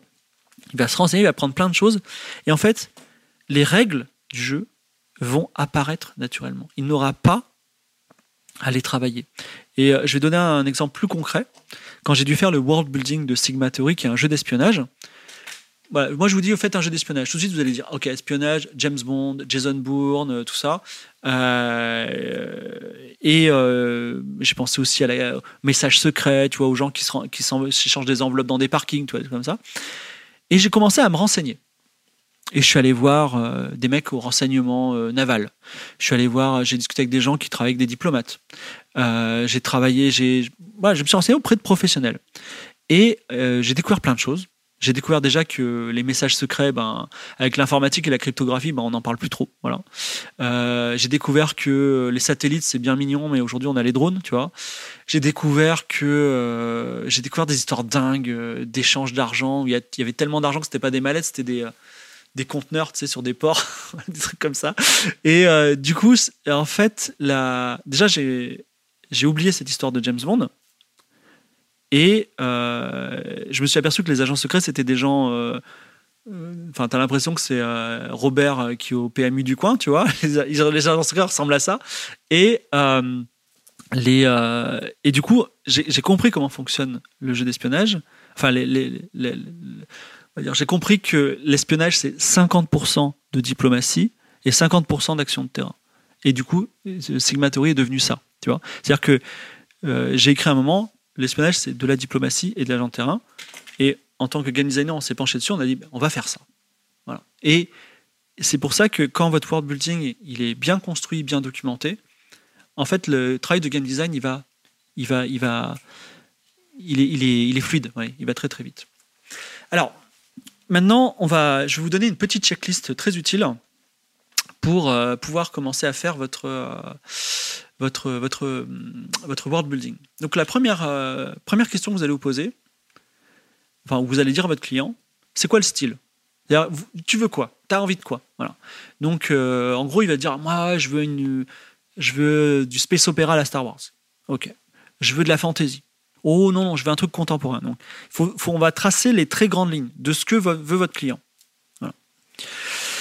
La deuxième question, euh, que j'aime poser, qui est euh, très importante, c'est euh, la, deuxième question que. Alors, elle est complètement bizarroïde, mais je la trouve très importante. C'est la densité. Ça, c'est quelque chose, je vais beaucoup en parler. La densité d'univers. Donc, en gros, vous allez créer un univers à la Star Wars. Il va être dense comment? Un univers très dense, c'est un univers dans lequel vous cherchez Han Solo, vous passez la porte d'un bar, vous dites je cherche un solo et le barman il vous dit il est là-bas. Un univers peu dense, c'est un univers à la Warhammer 40 000 où il y a un, milliard d'hommes sur chaque planète et il y a un milliard de planètes. Et euh, si tu cherches Han Solo, tu le trouveras jamais. Donc il y a, ces deux types de densité. Ce qui est intéressant avec la, densité, c'est que euh, elle est, euh, elle est mathématiquement circonscriptible dans le cadre d'un jeu vidéo. C'est-à-dire que j'en reparlerai, mais en gros, euh, dans un jeu vidéo, on va pas, euh, un peu comme des lotissements, les assets, quand je dis mot asset, ça veut dire c'est un élément de jeu, c'est un élément graphique, un élément sonore, un élément euh, conceptuel, un dialogue, peu importe. Donc les assets, on les prend et on les coupe-colle. C'est-à-dire que vous allez par exemple créer un bar, vous allez copier-coller le bar, vous allez le mettre ailleurs. Skyrim, que je cite souvent, ces auberges, sont toutes des copier-coller les unes des autres. Ce qui à l'intérieur est un peu différent, mais l'architecture est la même. Et euh, ce, ce, que vous pouvez faire en fait, c'est que quand vous avez des générations par exemple procédurales d'univers, quand vous ouvrez la porte d'une taverne, vous pouvez dire euh, si vous avez une densité, euh, si vous avez une densité de 0,5, donc une densité de 50%, en fait, vous pouvez dire dans ce bar, quand je rentre dans un bar, il y a 50% des gens qui sont nouveaux et 50% des gens je les ai déjà croisés parce que vous avez une densité de 50%. Si vous avez une densité de 1%, dans ce bar, vous avez 99% de gens qui sont nouveaux, mais il y a 1% de gens que vous avez déjà croisés. Voilà. Donc forcément, on utilise dans le jeu vidéo, comme il y a une faible population, on utilise des densités plutôt élevées. Et la, densité, c'est un curseur qui est très intéressant, parce que quand un jeu est très dense, il est épique, il est rapide, il, est, euh, il, va, il va droit au but. Quand un, jeu est peu dense, vous augmentez le caractère exploratoire, euh, contemplatif. Donc, ce que je veux dire, c'est que quand on.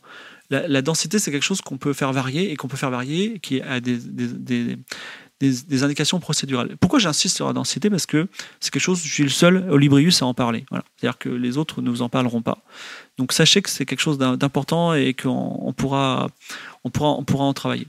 Ensuite, euh, j'en ai parlé rapidement tout à l'heure, mais euh, ça va être quoi le scope de votre histoire? Est-ce que ça va être euh, un appartement une ville, une grande cité, un pays entier, un univers? Voilà. Et euh, c'est quoi la structure sociétale? Il faut qu'il y y ait des humains malheureusement parce que, enfin, ça peut être des jeux solitaires comme Out There, mais il faut qu'il y ait des humains. Et euh, comment dire, quel est l'environnement direct des protagonistes? C'est-à-dire que vous allez avoir deux, trois héros dans le, dans le, dans le joueur, et euh, qu'est-ce que vous allez mettre tout autour de lui? Donc ça, c'est un peu, c'est la checklist. Donc je vous rappelle les cinq points de checklist sur lesquels je travaille pour débroussailler le travail. En gros, style général, fantaisie contemporain, densité, lieu, structure sociétale et l'environnement direct. Pourquoi l'environnement direct? Parce que votre client ou vous-même, vous allez avoir des scènes fortes, vous allez avoir des éléments forts euh, que vous allez voir, vouloir placer dans le jeu. Et donc ça, c'est l'environnement direct, un peu les passages obligés. Et c'est éviter d'essayer de éviter de faire de vos héros des héros amnésiques, hein, c'est insupportable. Euh, il faut, c'est important d'assumer un peu euh, tout ce que vous voulez. Là, ce qui est intéressant, euh, je vous, là, alors tout à l'heure, je vous ai dit que licence is king, donc euh, licence is le, deuxième roi de, du, de la création narrative, c'est la documentation. Et donc la documentation reine, c'est une phrase qui a été énoncée par George R. R. Martin. C'est-à-dire que moi, Aujourd'hui, mon effort créatif, à 90%, et encore je, je minore beaucoup, c'est de la documentation. Et euh, c'est d'autant plus facile qu'elle euh, est facilement accessible, hein, Wikipédia est là, et que les gens ne se documentent pas. C'est-à-dire vos joueurs, enfin vos joueurs, vos joueurs, oui, vos joueurs, vos, euh, vos lecteurs, que vous disiez que ce pays a telle, telle tradition ou telle tradition, pour eux, ce sera pareil. À part que dans le cas A, vous avez copié euh, les traditions existantes d'un pays, dans le cas B, vous êtes fait chier à en faire, en faire. Et dans le cas A, elles sont ultra consistantes parce qu'elles sont homogènes puisqu'elles font partie d'une culture propre. Et dans le cas B, ben, vous avez peut-être euh, eu cette idée parce que vous avez vu ça chez le copain. Voilà. Donc euh, la documentation, c'est vraiment enfin dans ma dans ma mode de travail, c'est la pierre d'angle. C'est-à-dire que moi, je veux, euh, je suis, j'insiste là-dessus, il faut que tout ait du sens et que tout soit homogène. Vous pouvez éventuellement vous permettre de faire des choses qui n'ont pas de sens. C'est-à-dire que par exemple, vous pouvez vous permettre de donner un prénom random à un de vos personnages, mais il faut l'assumer. C'est-à-dire qu'il faut dire, ok, celui-là, il n'a pas un nom ultra réfléchi, mais euh, j'avais pas le time, tu vois. Ça, ça, vous pouvez le faire. Mais par contre, euh, quand vous passez au niveau professionnel, c'est-à-dire que vous arrêtez d'écrire des fanfics euh, ou des vos petites rédacs euh, que vous faites qui vous font plaisir, il faut que les noms, les traditions, la structure, les détails, ils, soient maîtrisés. Et la maîtrise, une, une façon de maîtriser et d'assumer très simple, c'est de se renseigner et de se documenter. Après, vous pouvez aussi être quelqu'un qui fonctionne par exemple avec la sonorité oh putain, ce nom sonne très très bien, on va le garder, tu vois. Euh, ou ça, ça a l'air très bien, on va le garder. Vous pouvez être tout simplement créatif. Mais effectivement, ce qui est très très important, c'est euh, la documentation. Et euh, là, je vois que dans le chat, on parle de Siduri. Ce qui est intéressant, c'est que vous pouvez vous documenter sur deux aspects euh, très, très distincts. Dans Siduri, par exemple, c'est euh, la biologie euh, des exoplanètes et la mythologie mésopotamienne. Et en fait, comme des pièces de puzzle, on, joue un peu avec et puis à un moment, ça colle ça colle et on est étonné, tu vois. On dit ah c'est marrant, c'est, marrant, ça a le même nom, ça, ressemble, tu vois. C'est, complètement et du coup les histoires elles peuvent se, créer comme ça. Ça c'est, une façon intéressante. Mais si vous voulez à, cause ou grâce à Marvel ou et Skyrim, on est incollable sur euh, la mythologie nordique. Mais euh, quid de, la mythologie euh, sibérienne, par exemple? Vous savez que les dieux mésopotamiens, ils avaient 10 000 ans, mais les dieux en Sibérie, c'était presque aussi ancien. Et par exemple, en Sibérie, on a l'opposition de deux dieux, c'est Belobog et Tchernobog, je crois. Donc c'est le dieu du jour et le dieu de la nuit. Mais c'est pas une opposition judéo-chrétienne comme nous avec un dieu du bien, un dieu du mal. Non, c'est juste le dieu de la nuit et le dieu du jour, tu vois. Donc il y a des, des, approches de culture différentes. Elles permettent très facilement de créer des, une mythologie qui sera un peu le socle de votre univers. Donc la documentation est reine et, si vous voulez Final Fantasy X c'est la Polynésie, tu vois, euh, euh, sorcerie, euh, donc la série sorcellerie de, Steve Jackson c'est le Tibet. Game of Thrones, c'est la jonction entre la Turquie et la Grèce. Premier rôle, c'est tous les mythes arméniens, avec au milieu la, une montagne que j'ai appelée la Théobona, donc en grec ça veut dire la montagne des dieux, Théobona. Et, et en fait, c'est le mont Ararat, qui est le mont sur lequel, la, dans la réalité, l'arche de, l'arche de, de, Noé s'est écrasée. Et la cité de Basilis, dans le premier rôle, en fait, Basilis, ça veut dire le, roi, donc euh, avec une ellipse, la cité des rois. La cité des rois, c'est l'autre nom d'Istanbul, qui a été assiégée. Donc, en fait, il y a très très peu de choses euh, qui sont finalement inventées dans mes histoires. Simplement, je sais bien les maquiller. Et ça marche. Donc, je ne dis pas que c'est euh, la méthode créative la plus extraordinaire. Je ne suis pas quelqu'un qui est millionnaire euh, grâce à mes histoires. Par contre, cette méthode, je peux vous dire, elle vous permettra ben, de, de vivre en tout cas avec ces histoires-là et elle marche. Donc, euh, je vous invite à, à, faire un petit peu, un, un, petit peu, un petit peu ce travail-là. Et n'oubliez jamais, la documentation reine. Et quand vous lisez, enfin, quand Georges. Martin dit ça, quand vous lisez les traductions qui sont un petit peu arides, hein, les premières traductions anglaises du, trône de fer, effectivement, vous avez ces francs-coureurs, vous avez tous ces termes qui ne sont pas des termes inventés, ce sont des termes qui sont euh, tirés euh, ben, de, la logistique. Et demain, vous voulez faire une histoire militaire, surtout, renseignez-vous sur le vocabulaire militaire. C'est-à-dire que vous, vous devez dire le cheminement, euh, je ne sais pas comment on dit le prisonnier, mais vous voyez, tous les, le, parcours d'un soldat sur le terrain s'appelle le cheminement. Juste, vous dites ça, une ligne de front, vous maîtrisez ce que c'est que ligne de front, tout de suite votre récit, il est hyper crédible. Donc la documentation, elle est reine. Vous pouvez pas, pouvez pas y passer. Mais en plus, en vous documentant, les histoires, elles vont venir toutes seules. Euh, moi, c'est quand j'écris euh, IA Miroir de nos vies, c'est une BD sur l'IA. Et ben, c'est un ensemble de petites scènes.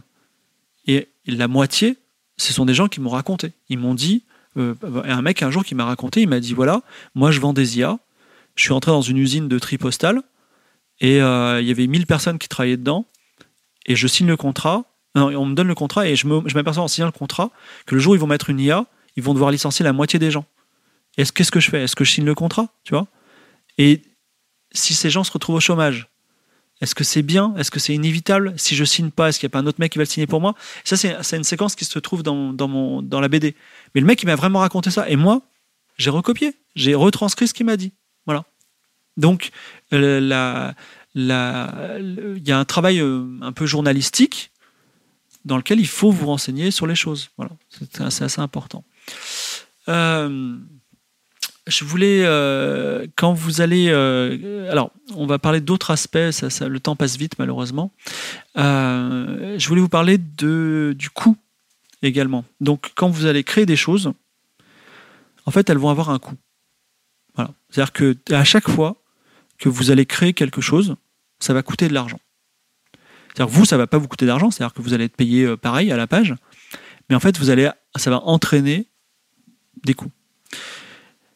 Par exemple, euh, moi, quand je fais des visual novels, je vais vous raconter une véritable une, anecdote, c'est-à-dire que euh, quand j'ai euh, quand, je crée des visual novels, j'ai droit à 5 personnages et 18 décors, par exemple. Et parfois, j'appelle, je dis, écoute, il me faut vraiment un sixième personnage. Et un personnage, suivant le budget que vous avez, ça coûte entre 70 euros quand c'est vraiment pas cher, mais le prix c'est plutôt entre 300 et 600 euros. Donc un personnage, un personnage dont vous avez les droits en, pied, qui est très joli, qui apparaît dans votre visual novel. Euh, euh, c'est-à-dire que si vous créez un personnage et euh, dans, dans votre histoire et que cinq minutes après il meurt et qu'on le reverra plus jamais, bah, votre personnage n'est pas du tout rentable. Ça, vous avez fait une grave erreur une grave erreur de réutilisation. Par contre, si vous créez un personnage qui disparaît et qui revient dans cinq épisodes plus tard, là vous êtes super rentable. Je vais vous donner un plan de développement euh, de visual novel. C'est que vous faites votre visual novel, donc vous faites votre histoire d'aventure sur Twine dont on a parlé au dernier épisode. Vous avez cinq personnages et dix décors. Vous les commandez. Une fois, vous dégagez un petit peu d'argent. Avec vous, disons, vous faites 1000 euros de bénéfice. ces 1000 euros de bénéfice, vous les réinvestissez en décor et un personnage. Si vous n'avez pas tué vos personnages d'avant, eh ben, vous avez la même, enfin, vous avez la suite de l'histoire avec encore plus de personnages et ainsi de suite. Ce qui fait que, au bout d'un moment, disons au cinquième épisode, en fait, vous n'avez plus rien, plus, plus, aucun asset à produire, plus aucun asset euh, graphique. Et vous pouvez, vous avez juste à faire euh, bah, le, les travail d'écriture et le code.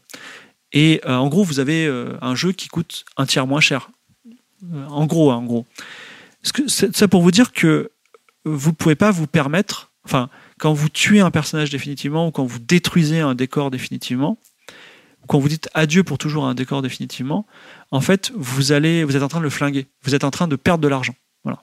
Votre licence, elle perd un petit peu d'argent d'une certaine façon. Et ça, vous pouvez le faire par contre. Euh, vous pouvez vous permettre de le faire. Mais sachez que euh, si vous le faites, il faut le faire en conscience. Donc ça, ça, ça c'est, euh, c'est, et la budgétisation, elle est, là pour ça. Euh, je voulais vous parler aussi euh, du fait que quand vous allez commencer à créer votre world building, euh, vous allez, le marché est compliqué, mais dans le jeu vidéo, le marché est instantanément mondial. Jusqu'à présent, 40% des ventes, c'était les États-Unis. Aujourd'hui, ça a beaucoup changé parce que la Chine, euh, la Chine achète des jeux. Donc j'ai envie de dire, euh, aujourd'hui, 40 à 50% de vos ventes, ce seront la Chine. Ensuite, il y aura un grand pan, ce seront les États-Unis. Ensuite, il y aura un gros pan, ce sera votre, votre pays, la France, ou un pays euh, joker, genre la Turquie, marche très bien, le Portugal, pas le Portugal, excusez-moi, le Brésil, ou, la, ou la Russie par exemple.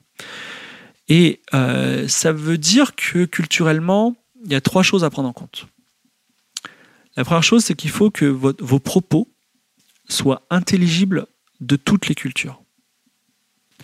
C'est-à-dire qu'il ne faut rien faire de localisé culturellement. Ça, c'est un des grands thèmes de, d'un ouvrage qui s'appelle The Craft of Adventure, sur lequel on reviendra, qui, qui a été écrit par, écrit par Graham Nelson. Mais en gros, dans Monkey Island 2, à un moment, on a un singe il y a un singe qui est devant nous et on peut faire ramasser singe. On ramasse le singe, on le met dans son manteau. Et ensuite, on a une borne, une borne d'incendie, vous savez, une borne rouge là comme ça. Et pour résoudre un puzzle, une énigme, il faut faire utiliser singe sur la borne d'incendie. Le héros prend le singe, il commence à démonter la borne d'incendie avec le singe comme si c'était une pince. Et euh, l'énigme est résolue. Pourquoi c'est comme ça? Parce qu'en anglais, une clé anglaise, ça se dit a monkey wrench, donc une clé à singe. Du coup, c'est complètement intelligible en anglais, c'est incompréhensible en français. Et donc, on ne peut pas faire euh, ce type de choses aujourd'hui, ce n'est pas soutenable. C'est-à-dire, c'est un peu comme les blagues intraduisibles Yakitate Japan. Le problème de ce manga, c'est que euh, que souvent le, traducteur dit je suis désolé, blague intraduisible, tu vois. Et euh, si vous voulez maximiser votre pays, il ne faut pas faire des choses qui soient culturellement incompréhensibles pour tous les pays. Alors ça nivelle un petit peu les choses, mais c'est un exercice intéressant. Je ne pense pas que ça diminue la, valeur de votre travail. La deuxième chose, le deuxième mur, c'est qu'il faut que votre jeu ne soit pas censuré dans le pays dans lequel il va être commercialisé. Ou, ou alors vous, pouvez décider de vous en foutre. Moi, je n'aime pas la censure. Donc, euh, mais sachez que si effectivement vous, vous avez un jeu qui parle de sexualité, ça va être compliqué de le vendre. Enfin, ce sera impossible de le vendre sur, euh, sur l'Apple Store, par exemple. Vous ne pourrez pas le faire. Euh, si vous parlez euh, de sexualité de manière positive, avec des thèmes comme la transidentité, Apple Store va, être, va avoir l'intelligence de ne pas vous censurer parce qu'ils ne veulent pas avoir de shitstorm, mais ils vont jamais vous mettre en avant, ce qui est l'équivalent de ne pas vendre, tu vois. Donc il y a des thèmes. Euh, enfin, il y a des choses euh, ridicules. Vous pouvez pas mettre de drapeau confédéré, par exemple. Ça, c'est pas très important, mais c'est des thèmes qui font que vous, allez être euh, censuré aux États-Unis. Et le problème, c'est que la plupart des stores, Steam, App Store, Android Store, ben, ce sont des stores américains. Donc effectivement, si vous faites des stores dans lesquels vous dites, vous dites des propos anti-américains ou qui ont tendance à choquer les Américains, ça va être compliqué de commercialiser votre jeu. Néanmoins, il existe des façons de contourner ça. par exemple, aujourd'hui, avant c'était Apple, il y avait des humains et Android avait des robots. Aujourd'hui, ils ont tous des robots. Mais par exemple, si au lieu de faire l'amour, vous dites le mot copuler, ça passe. Voilà. je ne sais pas encore pour combien de temps. Mais donc, donc il y a des petites astuces qui permettent de censurer. Mais vous, vous, ne pouvez pas être censuré. Et la Chine censure. Cela dit, je suis confiant sur le fait que vous n'allez pas écrire directement vos jeux en chinois. Donc, vous allez certainement passer par un traducteur et ce traducteur aura l'intelligence de, changer euh, certains mots. Cependant, si vous faites une vaste fresque sur l'indépendance du Tibet, c'est évident que votre jeu ne sera pas du tout vendu en Chine.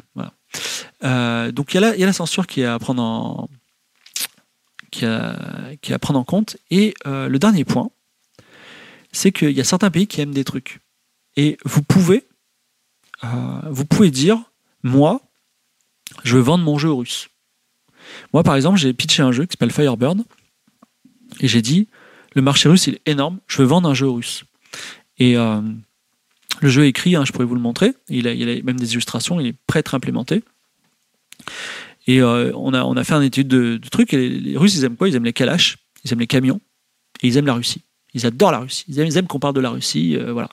Et donc ils sont très nationalistes. Et donc du coup, on a fait un jeu. Alors on a enlevé les kalash, j'aime pas ça. On a fait un jeu. C'est un Jack Burton dans les griffes du mandarin qui se passe en Russie et euh, on, on, l'a fait à fond sur les camions. C'est-à-dire que chaque personnage a son camion, le méchant il a un camion méchant, le gentil il a un camion gentil, tu vois. Et euh, on s'est dit on va vendre ça aux Russes, tu vois. Et c'est un truc, on s'y tient. Et on l'appelle Firebird parce que Firebird c'est un, c'est un conte très connu en Russie, euh, il y a toute la mythologie russe derrière, donc ça se, passe comme ça. Mais demain, vous pouvez dire, et ça ce serait un très bon move, qui ce serait de dire on va faire un jeu pour la Turquie on va faire un visual novel pour la Turquie. On tu vois, ça coûte pas cher un visual novel. Enfin, un truc qui va targeter la Turquie. Tu te poses bien qu'est-ce qu'ils aiment les Turcs. Et c'est un gros, gros marché. Et euh, Sigma Theory, par exemple, où pour la première fois, vous avez des pays qui sont complètement négligés parce qu'on dit euh, ah, il faut être inclusif, tout ça dans le jeu vidéo. Mais je veux dire, allez, trouvez-moi des jeux vidéo où il y a des Indiens, où euh, il y a des, des Arabes, où il y a des, des Turcs. Mais il n'y en a pas beaucoup. Ben, nous, dans, dans Sigma Theory, par exemple, j'ai mis, j'ai mis des Turcs, j'ai mis des agents turcs et j'ai parlé, de la Turquie, tout ça. Bah, les Turcs, ils ont adoré. On a des streamers turcs qui, qui, streament le jeu en permanence. On a fait énormément de ventes en Turquie. Euh, par contre, il y a un pays dans lequel il y a un milliard d'habitants où j'ai tout misé, c'est l'Inde. Impossible de vendre en Inde. Si vous arrivez à trouver comment on arrive à vendre aux Indiens, fortune est faite. Voilà. Donc euh, la question de euh, de de poser, de, de se dire qui va acheter votre jeu vidéo, pour qui vous allez faire ce jeu. Ça rejoint un petit peu cette idée de euh, aimer votre lecteur, c'est-à-dire aimer votre joueur, aimer profondément les Turcs, les Indiens, et mettez-vous à la place d'un Indien ou même d'un mec du Nigeria. Nigeria, c'est une des futures superpuissances euh, d'Afrique, qui toute la journée, il allume la télé, et il y a des, des, séries américaines, et il y a des jeux vidéo à la Uncharted avec des héros qui, qui lui ressemblent pas du tout, qui parlent pas du tout de son pays, où les Nigérians c'est toujours des méchants. Et genre, mettez-vous à la place de ce, mec-là et aimez-le. Et dites-lui, je vais lui offrir un truc et ça va être trop, trop bien. Tu vois voilà. Donc, ça, c'est la première chose. Je voudrais terminer sur une, une, polémique que j'aime beaucoup, euh, que je trouve, je trouve très, très intéressante parce que elle, elle raconte un petit peu euh, la problématique du monde et c'est quelque chose sur lequel on reviendra encore.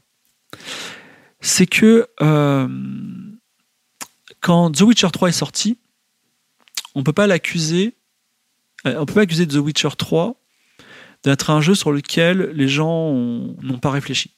Tout est réfléchi et maîtrisé, on est adapté d'une licence. Cependant, il y a, quand le jeu est sorti, un article de Boeing Boeing très intéressant qui est sorti, il a dit ce jeu, est toxique, ce jeu fait du mal. Pourquoi? Parce que euh, les personnages sont blancs. Et non seulement ils sont blancs, mais en plus ils sont, très très blancs. Ils sont même très pâles. Euh, donc, euh, et il n'y a pas de représentativité de la diversité au sens américain. Et souvent, en fait, je pose la question à mes élèves, je dis, OK, vous en pensez quoi? Que répondre à ça? Quelle est la réponse au fait de dire, je n'ai pas de personnage qui correspond à la diversité telle que, telle que l'accepte et la promeut votre culture. Parce que euh, un argument d'opposition logique pourrait te dire la diversité euh, du monde occidental n'est pas la diversité euh, d'autres marchés. Voilà, diversité. D'ailleurs, bon, enfin, je veux dire, quand le, marché chinois va être ultra dominant, la question de la diversité va être certainement beaucoup plus triste à aborder. Et je vais aller tout de suite à la réponse, même si je vous laisse réfléchir à cette question. Ma réponse est la suivante c'est qu'il n'y a pas de réponse absolue et universelle dans le temps sur la question. Moi, je suis né à une époque, hein, je suis né en 1978, dans lequel euh, euh, je crois que l'homosexualité était euh, punie pénalement. Et donc, on a enlevé cette, ce caractère, le caractère pénal de l'homosexualité. Et j'avais 12 ans quand le maire de Paris a été élu et était ouvertement homosexuel. Donc, c'est pour vous dire le, shift qu'il y a eu entre mes 0 et 12 ans. Tu vois. Donc, la, perception de la société sur, sur, certaines, sur certaines tranches de population elle est très variable et c'est très compliqué de faire un jeu qui est toujours euh, pertinent. Voilà.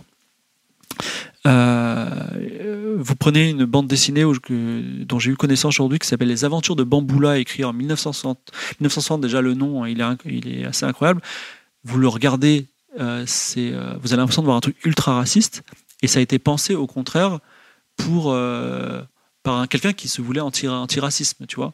Et euh, donc, euh, la façon de s'exprimer sur certains sujets, quelle que soit l'intention, elle peut blesser des gens. Et elle peut être fausse, euh, elle peut être fausse à un moment. Voilà. Non, si, si, j'avais 12 ans.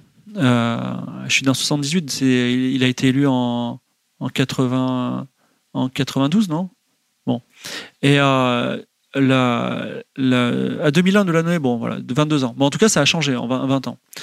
Euh, en tout cas, je vais vous donner une, façon de, pouvoir justifier de vos choix quand vous en faites dans votre récit. Vous serez difficilement attaquable si toutefois vos personnages sont irremplaçables. C'est-à-dire que Aujourd'hui, euh, Gérald de Rive, c'est compliqué de dire mais pourquoi vous en avez pas vous en avez pas fait une fille? Pourquoi? Bah Parce qu'en fait, c'est un mec, c'est un vrai mec. C'est un mec, enfin, c'est un mec, euh, c'est un mec qui, qui, va dans des bordels, littéralement, pour baiser avec des meufs, tu vois. Donc, euh, c'est un mec qui a une personnalité très particulière, qui est ultra définie. Et euh, on ne peut pas simplement prendre son skin et en faire une fille. Si on devait faire une fille, il faudrait le réécrire en entier. Et il pourrait, elle pourrait aussi aller dans des bordels et baiser avec des mecs ou des meufs, mais peut-être que son approche serait différente et serait raccord avec une histoire qui aurait été différente. Ce que je veux dire, c'est que faites des personnages qui sont, qui sont, qui sont hyper euh, qui, sont, qui, ne sont pas interchangeables. C'est-à-dire que vous ne pouvez changer aucun de ces aspects. Parce qu'aujourd'hui, être, euh, comment dire, tous vos aspects vous définissent et font de vous quelqu'un d'unique et d'important et euh, qui va, à qui va arriver des choses importantes. Et si vous arrivez à bien saisir tous ces aspects-là, enfin, je, vous parle des personnages euh, que vous allez rencontrer dans l'aventure que vous allez créer, en fait, comme ils ne sont pas interchangeables, on ne peut pas, on peut dire, la vous avez un récit, un récit qui est globalement toxique, mais vous ne pouvez pas dire ce personnage-là pose problème. Parce que à ce moment-là, si on l'enlève, c'est un peu vous enlever la carte d'un château de cartes qui commence à s'écrouler. Voilà. Donc euh, la, alors la coquille vide, non. Euh, on, fait on pose la question Fate Fumako et la coquille vide. La coquille vide, c'est le personnage principal. Moi, je vous parlais des autres personnages caractérisés. Voilà. Donc euh, moi, c'est une approche. Cela dit, après, il y a une approche qui est aussi, enfin. quand on, quand, enfin, il faut pas être un con en disant j'ai mes idées, je veux veux pas être pris par la censure. Encore une fois, aimer votre lecteur, c'est aussi vous dire est-ce que je suis en train d'écrire quelque chose qui va faire de la peine aux autres? Voilà. Et euh, vous pouvez effectivement construire des personnages ultra construits, irremplaçables, mais euh, qui structurellement euh, vont raconter une histoire qui va faire de la peine à des gens parce qu'ils vont pas s'y retrouver ou parce qu'ils vont pas voilà, ils vont pas, ils vont, ils vont véhiculer un discours qui va leur faire du mal. Donc, aimez vos lecteurs et aussi soutenez-les, on va dire, dans leur peine du quotidien. Vous êtes là pour raconter des histoires qui font, qui emmènent les gens et qui, euh, qui font en sorte que quand ils se couchent le soir, et eh ben, ils aient le sourire et ils soient heureux et ils pensent à votre histoire et ça leur fait du bien et ça les accompagne toute leur vie. Donc euh, ne faites pas de peine aux gens. Voilà. Donc euh, je vais arrêter là pour juste, on a à peine fait le world building. la prochaine fois, on va. Alors, vous pouvez commencer à poser vos questions, si vous voulez. Il y aura une demi-heure de questions-réponses. Et après, on, abordera des petits, des petits détails techniques. Je n'ai pas encore parlé de la création de personnages dans le détail, ni de, enfin, de petits détails d'écriture. Euh, il y a encore plein, plein de petites choses. On va, on va aussi beaucoup se focus sur la création textuelle. Donc je vous invite à, à me poser des questions et je vais répondre. Alors, euh, est-ce que je suis déjà allé au bagne? Euh, Oui, mais, je ne mais ce n'est pas de rapport avec la, la, création d'histoire. Alors, est-ce que tu as entendu parler de Where the Waiter Tastes Like Wine? Je crois que c'est un jeu de Emily Short, oui. Euh, que penses-tu de son flop commercial comparé aux critiques pro? Est-il trop orienté pour les Américains? Le problème, euh, la, scène de la fiction interactive qui est euh, où les gens se serrent un peu les coudes aux États-Unis parce que et parce qu'elle a, elle a enfanté beaucoup de gens très performants comme John Ingold qui a fait 80 Days par exemple ou, euh, euh, j'allais dire John Blow, mais non, l'autre, celui de Air Story. Euh, c'est une, une, scène qui est vénérée. Moi aussi, tu me dis, c'est qui le plus grand auteur de, fiction interactive au monde Je vais peut-être te dire, c'est Emily Short, tu vois. donc, c'est normal qu'il y ait un succès critique, mais le succès d'audience, il est très compliqué. Enfin, faire le meilleur jeu du monde et le vendre sont deux choses qui ont limite rien à voir. Voilà. Malheureusement, on peut très bien vendre des jeux qui ne sont pas très bons et vice-versa. Alors, Cosite, j'ai un job. Donc, je ne peux pas investir 40 heures par semaine sur l'écriture, mais je n'ai pas à flipper pour payer mon loyer.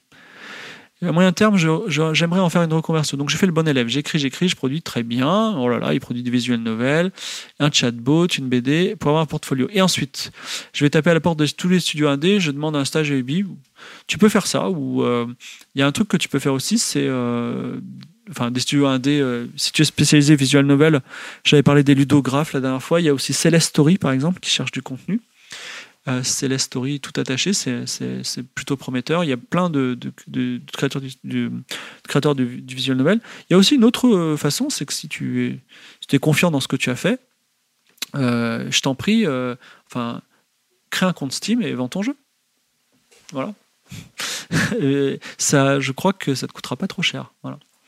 Alors ensuite, Saint-Ambroise, comment marier l'écriture d'histoire très locale, réutilisation de mythologie et d'être culturellement intelligible?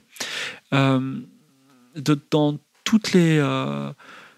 de toute façon, il faudra être euh, extrêmement simple. Mais après, la mythologie, elle doit vous nourrir. Par exemple, là, je suis en train de faire une histoire où il y a des gens qui combattent des dieux, et j'ai envie que ce soit des dieux sumériens. Et donc, par exemple, quand ils combattent le dieu du vent, bah, je dis c'est Enlil, le dieu du vent, tu vois. Alors, c'est rien du tout. C'est-à-dire que j'ai pas copié-collé une mythologie, j'ai juste fait un combat d'un homme contre un dieu, comme on voit dans n'importe quel récit Lovecraftien. Simplement, je l'ai appelé Enlil, le dieu. Et pour 80% euh, des gens, ce sera juste un dieu qui s'appelle Enlil. Et un jour, il y a un mec qui va lire un, traité de mythologie ou qui va lire Gilgamesh ou qui va pas faire des études, il va dire ah mais Enlil ah c'était comme dans l'histoire le dieu du vent mais trop bien ah, tu vois il va il va être euh, mind blown à distance tu vois et euh, et en fait ce sera cool et si des millions de gens pendant des si des millions de gens oui, pendant des milliers d'années ont appelé le dieu du vent Enlil c'est peut-être parce que c'est un nom qui lui va très bien donc je pense que c'est pas mal voilà c'est ma façon d'appeler après il y a des gens je pense que il pourrait y avoir un autre fibre dans une autre dimension qui te dise mais surtout copiez pas, ne vous documentez pas. Peut-être qu'il et il aurait peut-être raison. C'est ce que je voulais dire en introduction de la première, du, premier épisode, c'est-à-dire que euh, toutes les approches sont valables puisqu'on est dans un secteur qui n'est pas normalisé. Voilà. Qu'est-ce que je pense du scénario de Berserk? Je le trouve. Euh, bah, le scénario de Berserk, alors, en, oublions le mot scénario. Le world building de Berserk est excellent. C'est-à-dire que le, le, travail de world building, le mec, il a dit je vais faire un monde gothique. Je vais m'inspirer euh, des campagnes d'Italie.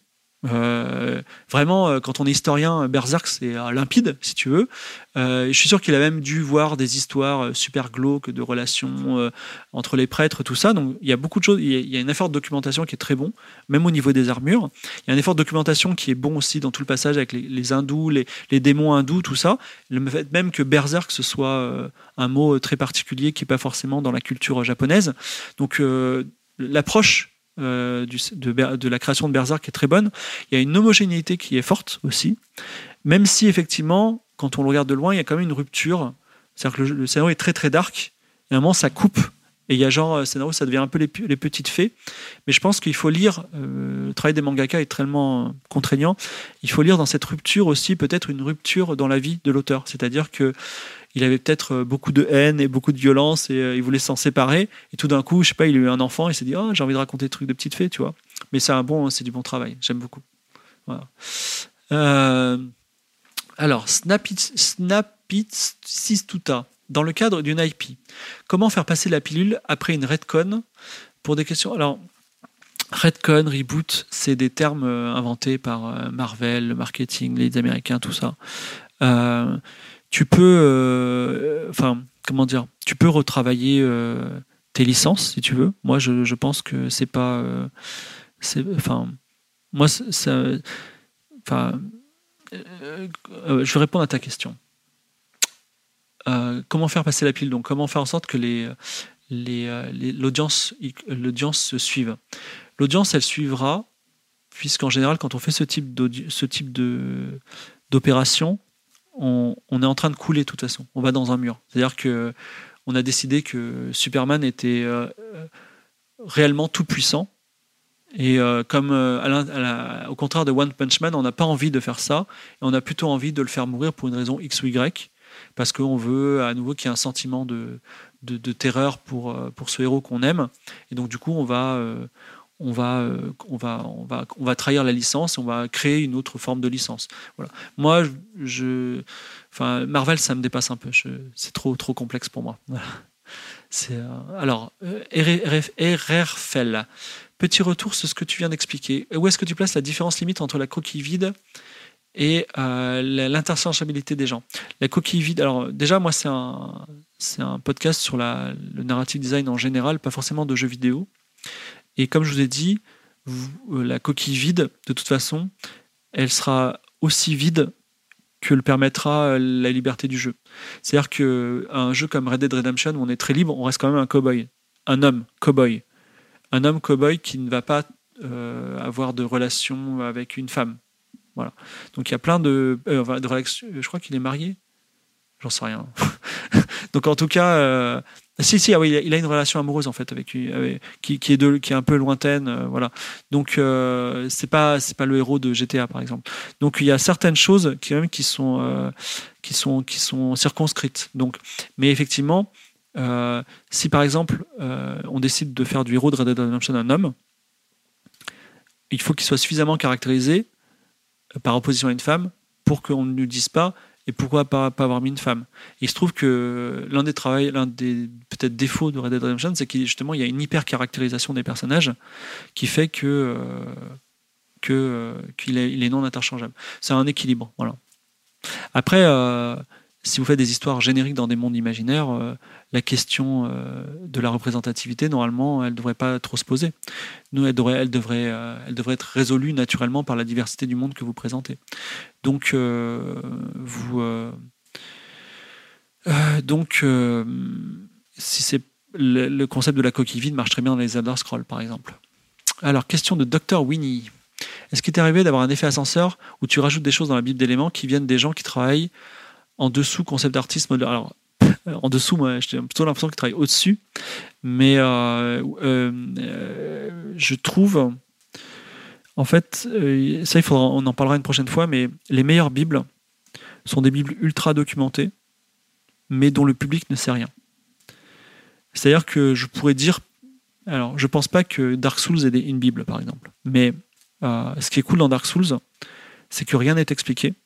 Et du coup, quand tu as un bas-relief qui, raconte, euh, tu vois un mec qui est en train de tuer quelqu'un sur une, sculpture, tu vois, tu dis waouh, mais ça doit trop être cette histoire. Et en fait, tu es en train de créer un univers.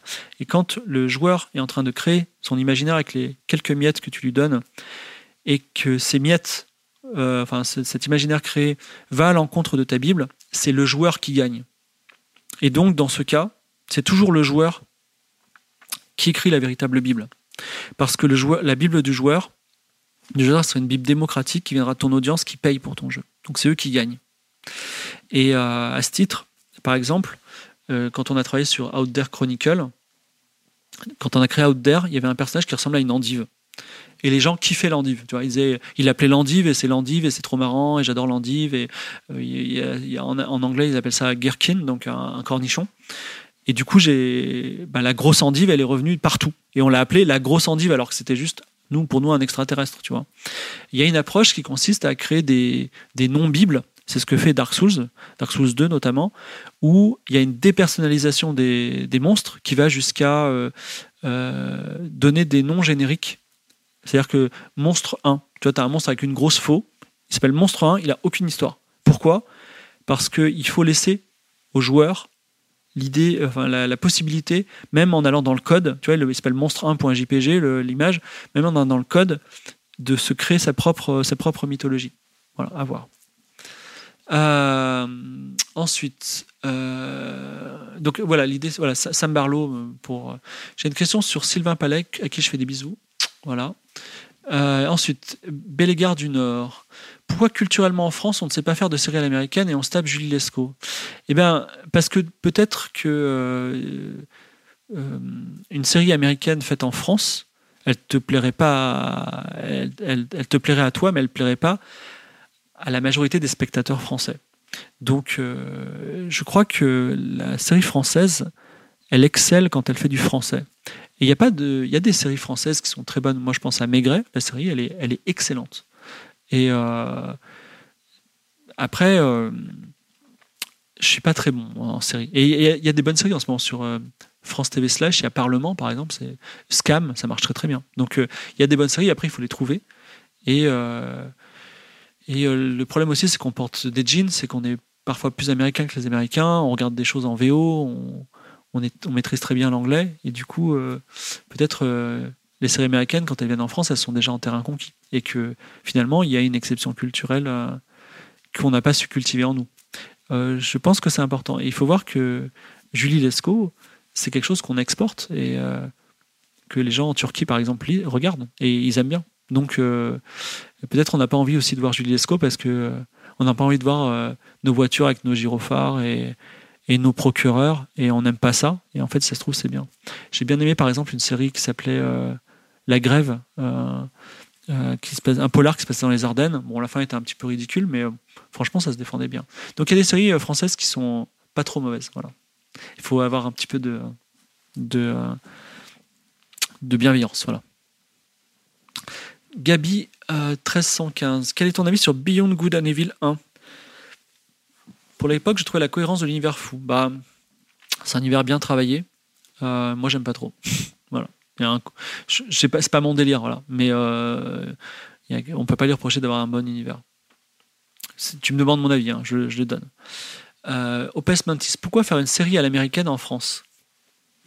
Ben, je pense enfin, la, plupart, euh, l'audiovisuel c'est quand même particulier, mais quand on, quand on, quand on investit de l'argent, je parle de sommes importantes dans un projet euh, de l'imaginaire, euh, on fait rarement de l'art, c'est-à-dire on fait rarement des choses gratuites.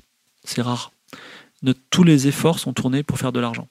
Voilà, tous les efforts sont tournés pour faire de l'audience. Tous les efforts sont faits pour avoir des papiers euh, des journalistes. Donc l'idée c'est euh, si euh, il y a des gens qui essayent de faire la voix américaine, c'est peut-être que ça marche. Après tout, euh, TF1 a une phase de, clonage des, hits américains. Je pense à ils ont fait un pseudo urgence et un pseudo euh, les experts.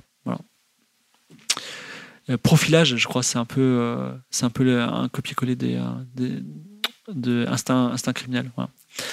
Les studios, alors, question de Maharaja. Les studios indiens n'ont pas trop de thunes à donner aux autres en général. Si tu veux faire de il faut mieux avoir de la bouteille, monter quelque chose avec des gens que tu rencontres. Oui, tout à fait. Il vaut mieux être, euh, il vaut mieux, vaut mieux être porteur de son propre projet. J'ai dit plein de fois la dernière fois. Alors, Mutedia. Pour l'Inde, le marché non mobile est assez important pour investir. Pour moi, l'Inde, c'est un marché incompréhensible. Euh, je ne comprends pas. C'est-à-dire, euh, euh, même quand on cherche des youtubeurs indiens, c'est-à-dire des youtubeurs gaming, tu vois, le YouTuber gaming, ça te montre un peu la vitalité du, du monde du gaming euh, dans un pays. Bah, le YouTuber gaming euh, indien, euh, il est, c'est, des mecs qui déjà n'ont pas beaucoup de followers, ils ont 7000 abonnés, tu vois, et ils font du Counter Strike, voilà. Donc, aux dernières nouvelles après, voilà. Est-ce que, oui, c'est pas un dieu chez Arias, ça, il parle de Enlil, oui, certainement. Ensuite, il y a quoi d'autre? Il faut qu'il y ait des humains. Donc, Cosmic Soap me dit pourquoi il faut qu'il y ait des humains. Euh, je suis pas fan des productions où il y a full humain. C'est-à-dire, euh, moi, j'ai détesté euh, les Gardiens de la Galaxie pour ça, parce que euh, on est dans une, enfin, on a les moyens de tout faire et on est dans un monde à la Star Trek où tous les humains ressemblent à des humains. Moi, si tu veux, dans Star Trek classique, années 50, ils n'avaient pas de thunes et des décors en carton. Qui fassent un extraterrestre ou c'est juste un humain avec une barbe, tu vois, ça me dérange pas. Maintenant, quand c'est dans une production comme les Gardiens de je trouve ça débile. Et que les seules races exotiques ce soit le groupe de personnages, tu vois, ça me déçoit un peu. Euh, donc euh, il faut pas qu'il y ait que des humains. Par contre, il faut deux choses.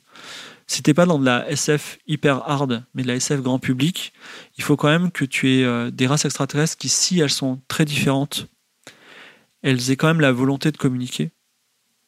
Elles ont, elles aient quand même la volonté d'avoir des relations avec les humains. Je pense notamment au film Premier Contact, par exemple. Donc il y a quand même des relations. Et surtout, euh, les récits fantastiques ou de science-fiction sont là pour éclairer l'humain sur nous-mêmes. Ça, c'est important. Avec deux axes. La science-fiction, c'est l'humain face à une grande idée. Euh, demain, tout le monde devient immortel. Qu'est-ce qui se passe? Tu vois? Donc, l'humain face à une grande idée, c'est ça. Mais ce qui est intéressant, c'est pas euh, on va tous mourir de faim parce qu'il n'y a plus assez à manger pour tout le monde. C'est aussi comment on va gérer ça entre nous. Et euh, le fantastique, c'est l'inverse, c'est-à-dire c'est l'humain face à un, face à euh, un, conflit de voisinage. C'est par exemple le fantastique, c'est mon voisin est un loup-garou, tu vois. Et là encore, c'est comment en tant qu'humain je vais, je, vais, réagir par rapport à ça. Les gens il faut qu'il y ait des humains. Voilà. Après, la dose d'humain, tu, tu, tu mets ce que, ce que tu veux, voilà. Mais l'anthropomorphisation, elle est inévitable et, également elle est difficilement évitable. C'est-à-dire que souvent, moi, dans des productions, j'ai demandé à des concept artistes de représenter des extraterrestres qui n'avaient aucun lien de parenté ni avec une structure humanoïde, ni animale, ni plante. Ben, va trouver ça, c'est compliqué. Voilà. Alors, l'optique de la licence dès la base du projet ne peut-elle pas avoir une influence néfaste dans le travail même, world building et la forme que va prendre le projet? Si, effectivement, ça peut être. Euh, donc, Sindri Winback pose cette question. C'est une bonne, bonne remarque, c'est-à-dire que tu peux dire mais ce monde capitaliste euh, qui est là pour tourner, pour faire de l'argent et faire des produits dérivés, euh, ne va-t-il pas souiller ma démarche créative? La réponse est oui. Mais euh, l'ensemble des cours que je donne, c'est pour qu'on fasse de l'argent. C'est-à-dire que si ton objectif c'est de faire de l'art, surtout sois libre. Voilà. Si tu veux, par contre, si tu veux, faire de l'argent, il faut mieux raisonner en licence. Voilà. Ensuite, qu'est-ce qu'on a d'autre? Euh, j'ai redonné goût à l'écriture. Donc vas-y. Euh, grossir des personnages secondaires, c'est compliqué. Je suis pas très bon en personnage. Je, dois vous dire, que euh, je sais pas si je suis un robot, mais j'ai beaucoup de mal pour les, pour les personnages. Yo-Yo me demande As-tu déjà écrit pour jeu de société? Si oui, as-tu adapté ton approche? Alors, le jeu de société, marché complexe où à la fois il y a de l'argent parce que ça marche beaucoup par financement participatif qui marche plutôt bien et à la fois il n'y a pas beaucoup d'argent. Voilà malheureusement. Euh, c'est aussi un marché où il y a de, quelques élus et très peu de gens qui vendent rien du tout. Euh, donc le, jeu de société, on va passer parler uniquement du narrative design.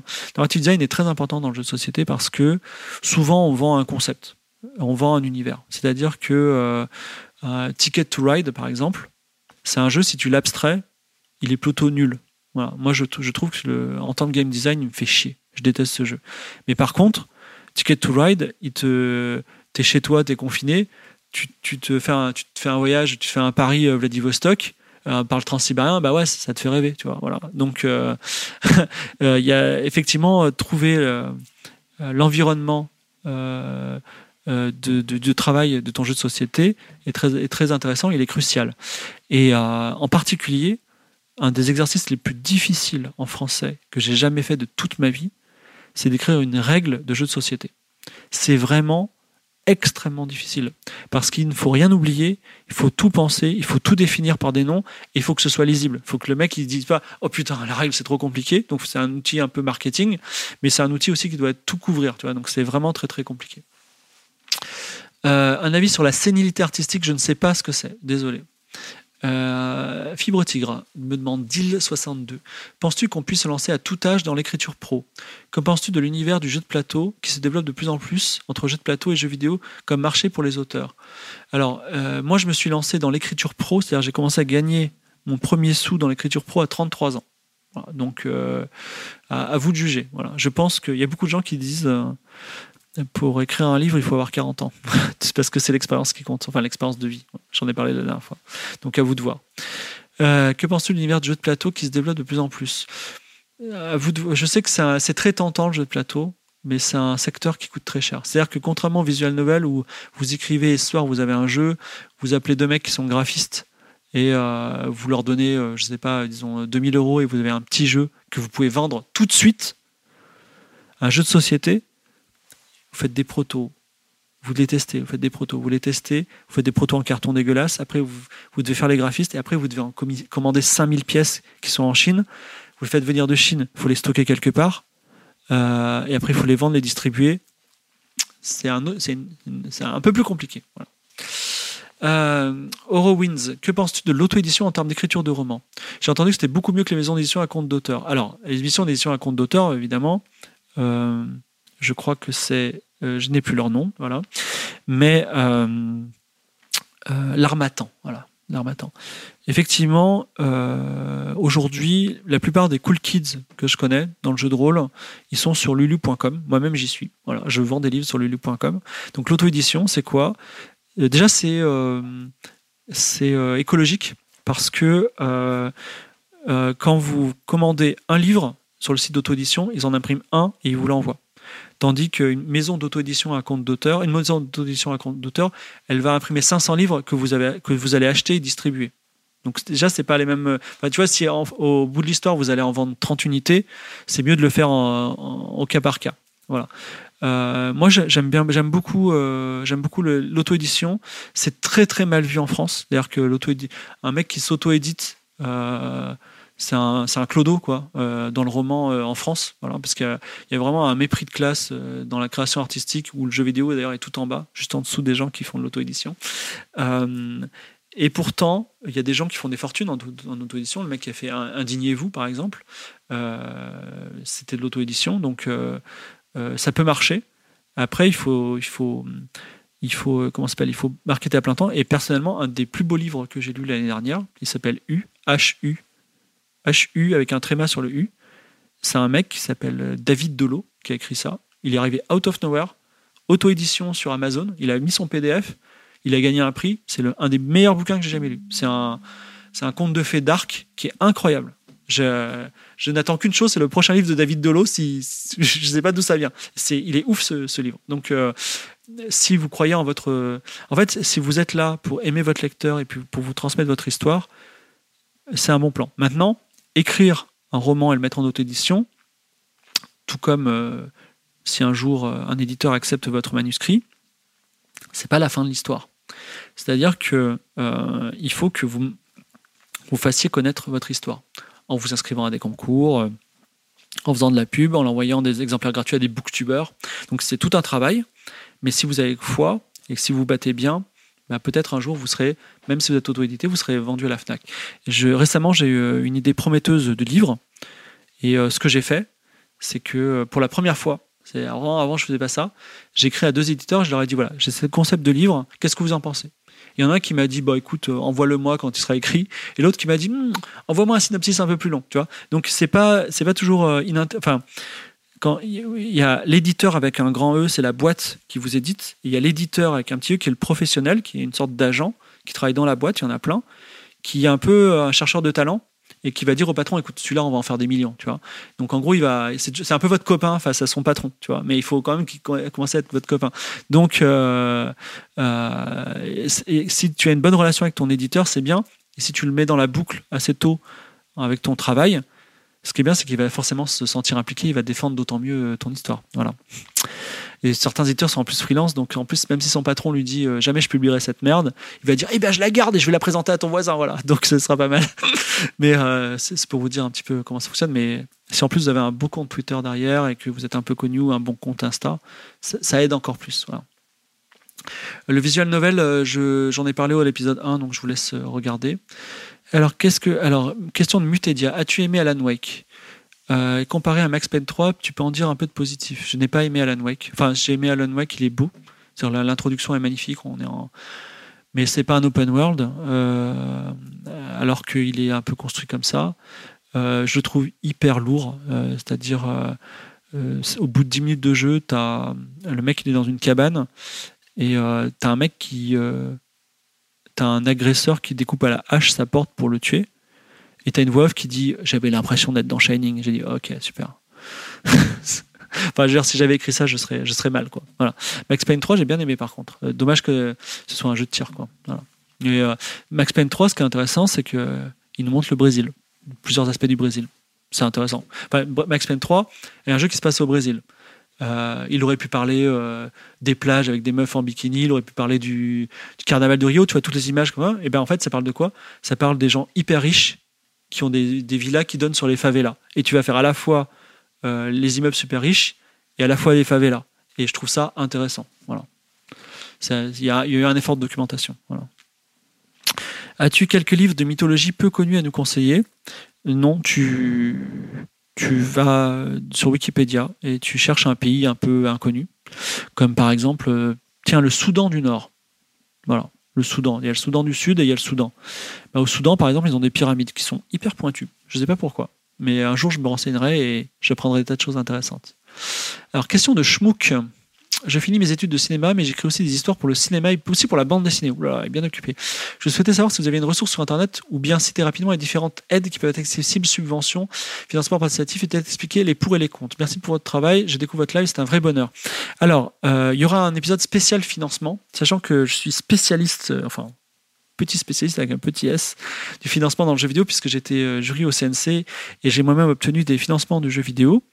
Dans le jeu vidéo, très rapidement, euh, il faut avoir un bon. Enfin.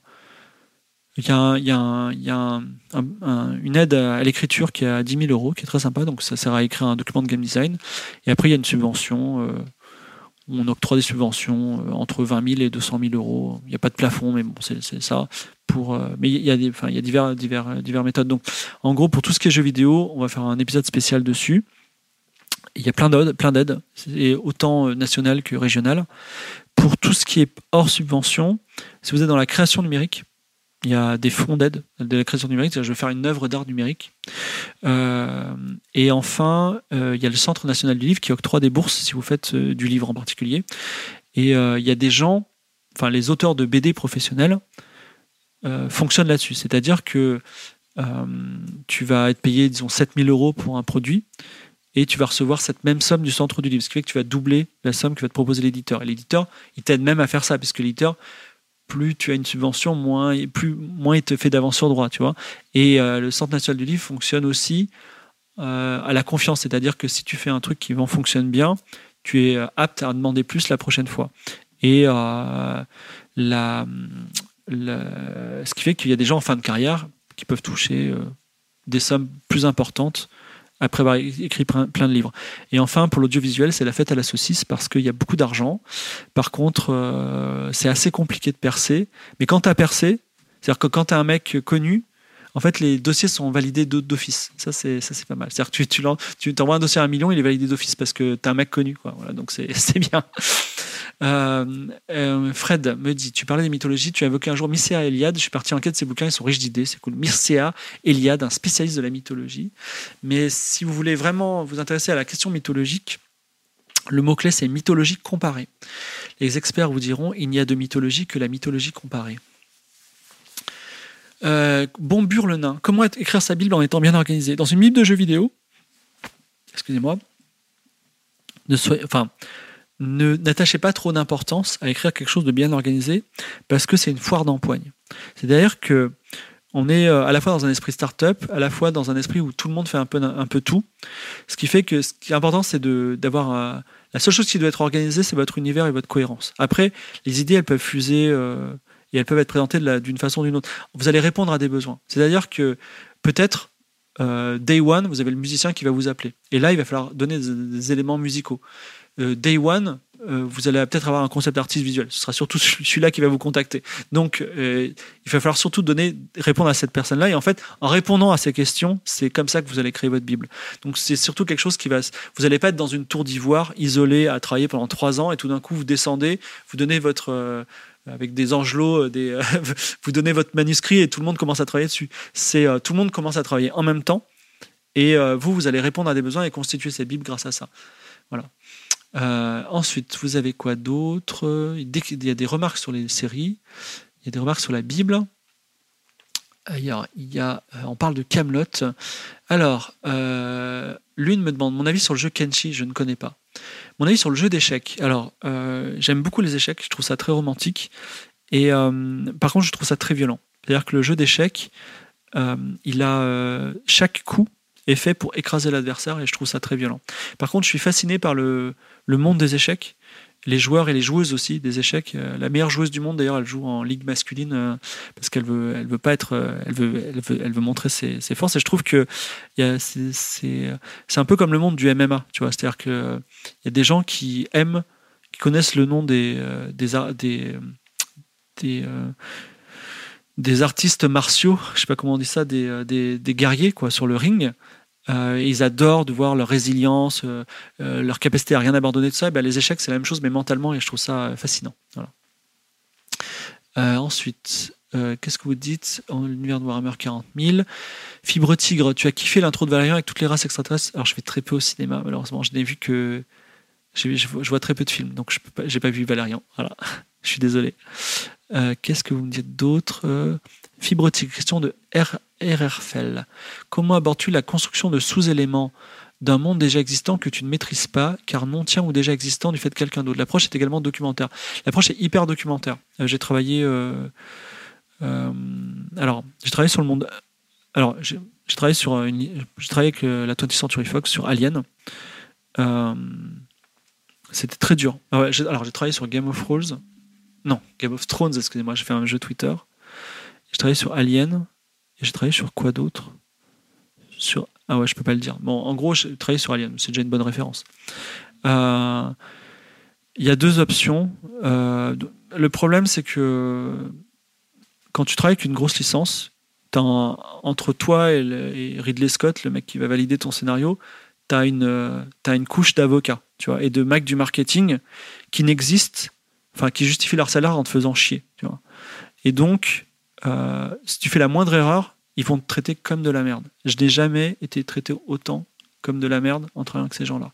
Plus jamais je fais ça. Demain, tu me dis, tu, travailles sur Indiana Jones ou Star Wars, jamais ça n'arrivera. Star Trek, peut-être. Hein.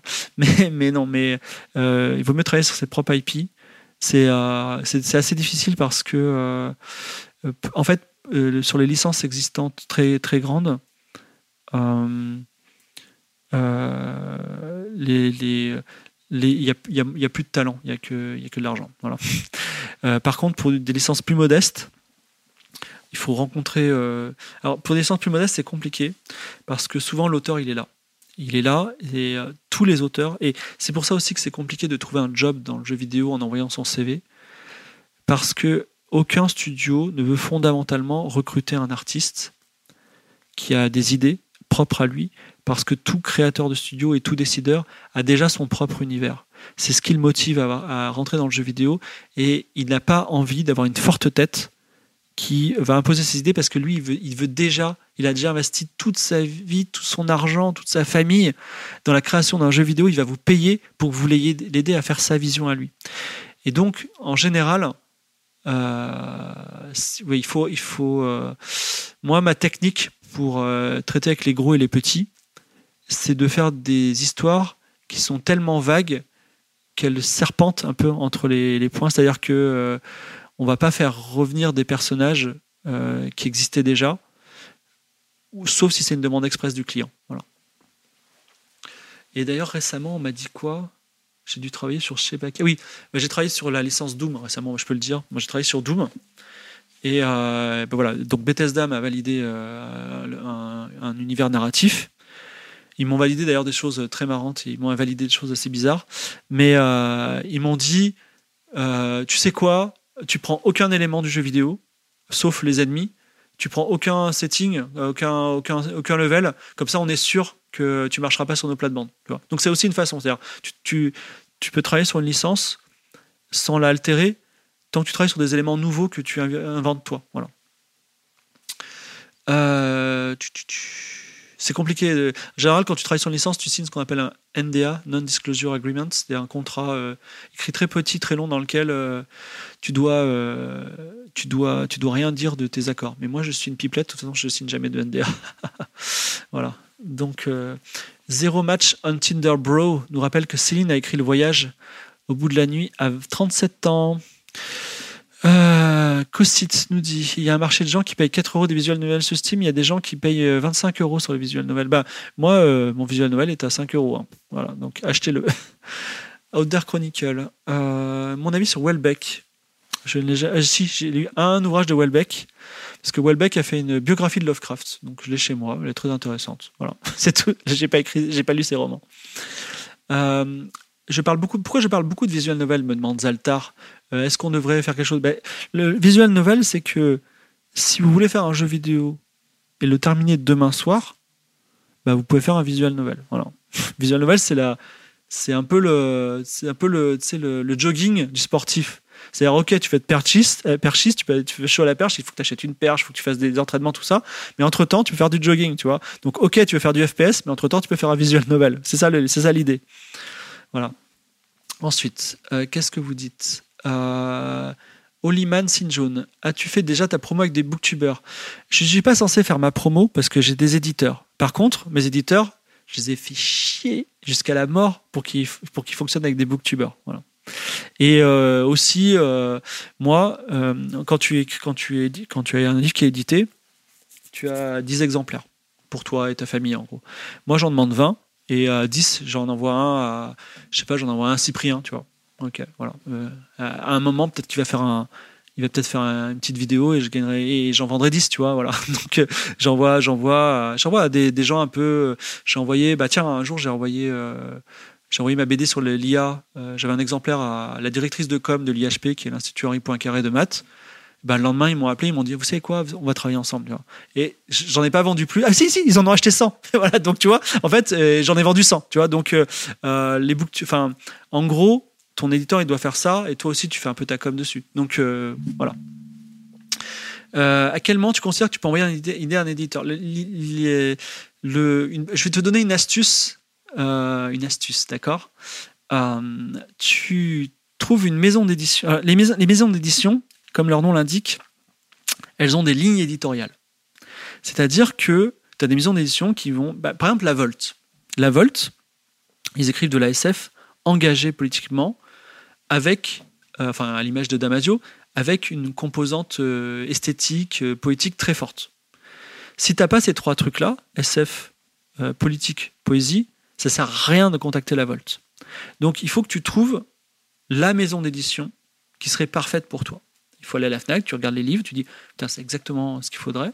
Tu prends ça. Ensuite, deuxième étape, je vous donne tout là. Hein. Deuxième étape, tu vas sur Twitter, tu tapes la maison d'édition et tu vas trouver le compte Twitter de la maison d'édition, mais tu vas pas l'appeler.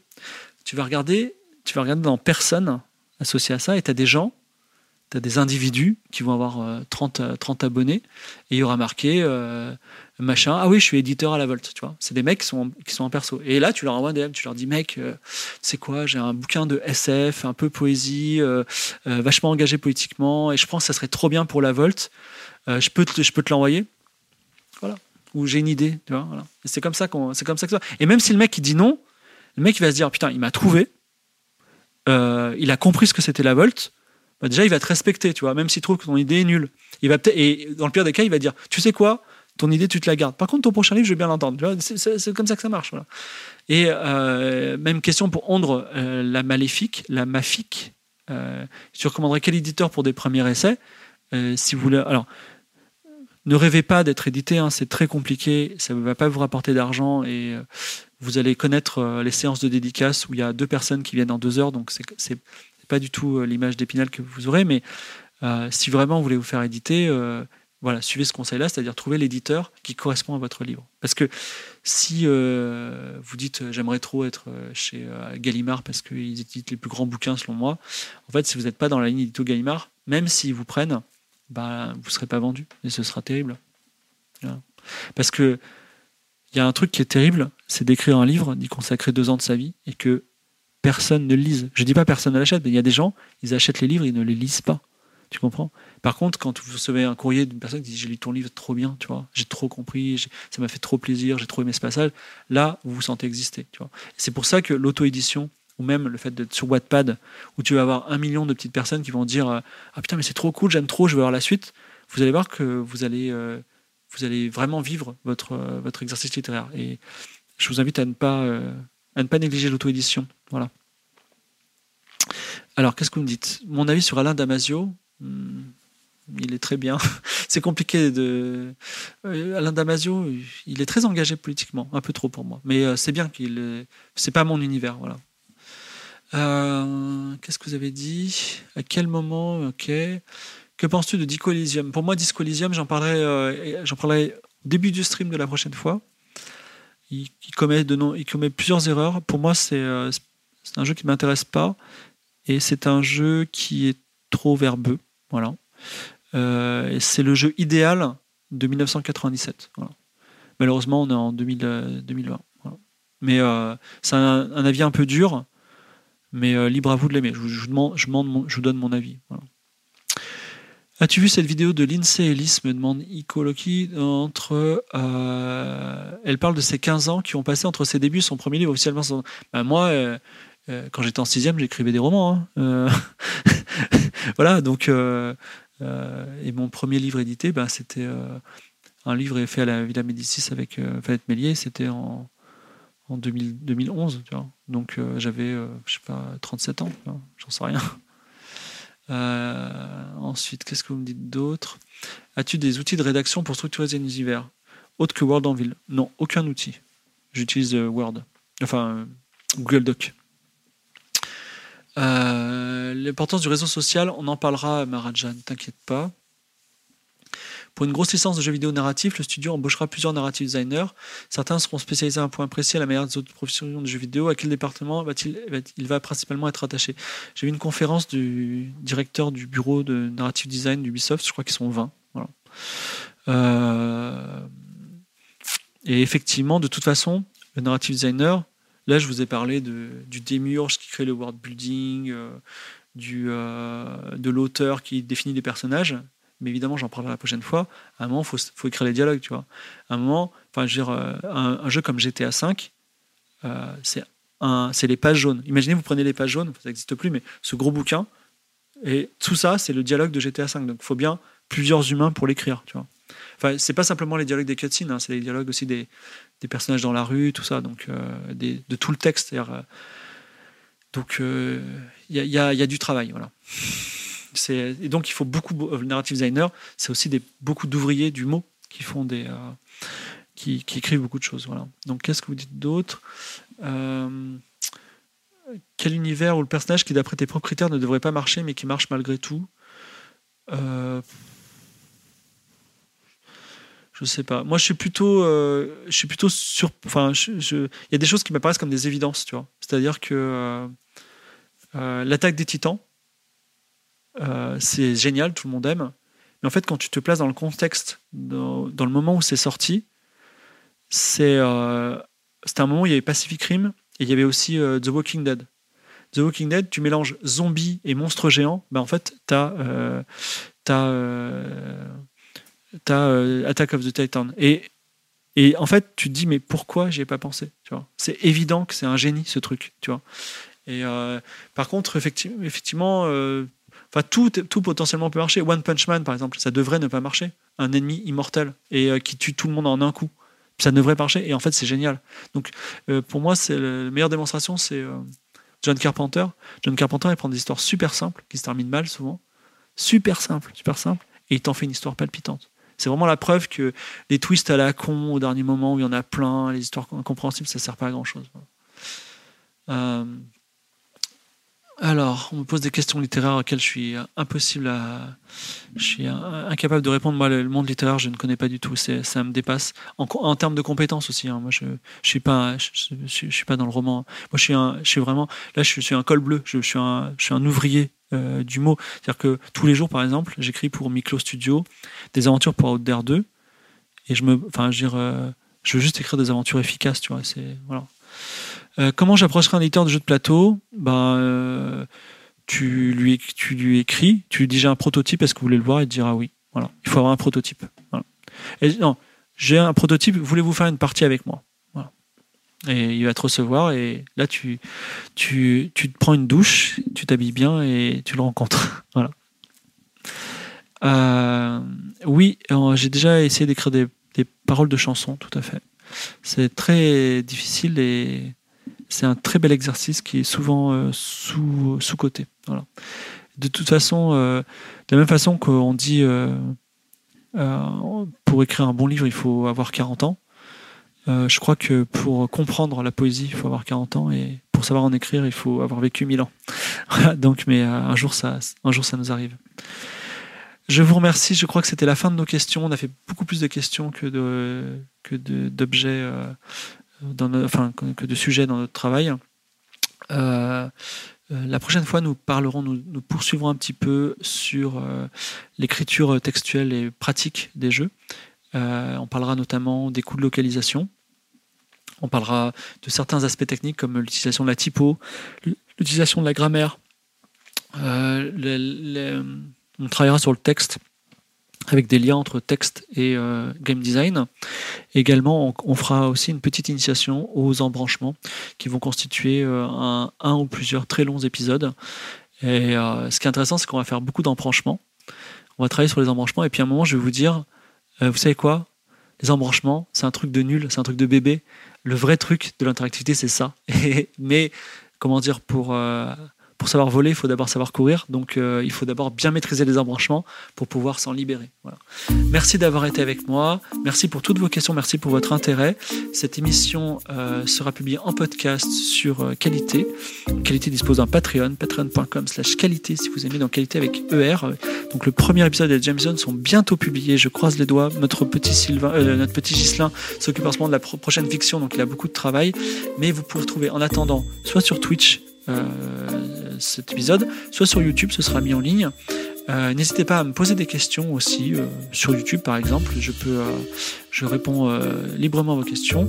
Et ce n'est que le début d'une longue série de cours, donc j'espère que ça vous. Et entre temps, effectivement, très important, n'oubliez pas, lancez-vous dans la. Lancez, enfin, si vous avez envie d'écrire, on va faire de l'écriture votre métier, euh, même si vous êtes fatigué, ouvrez un document Word ce soir, écrivez 10 lignes, ça vous fera du bien. Voilà. Euh, je vous retrouve mercredi prochain, 20h, pour 20h euh, si toutefois il n'y a pas un quête latéral ou une, ou une petite surprise avant, sur Twitch pour notre prochain épisode. Merci à vous.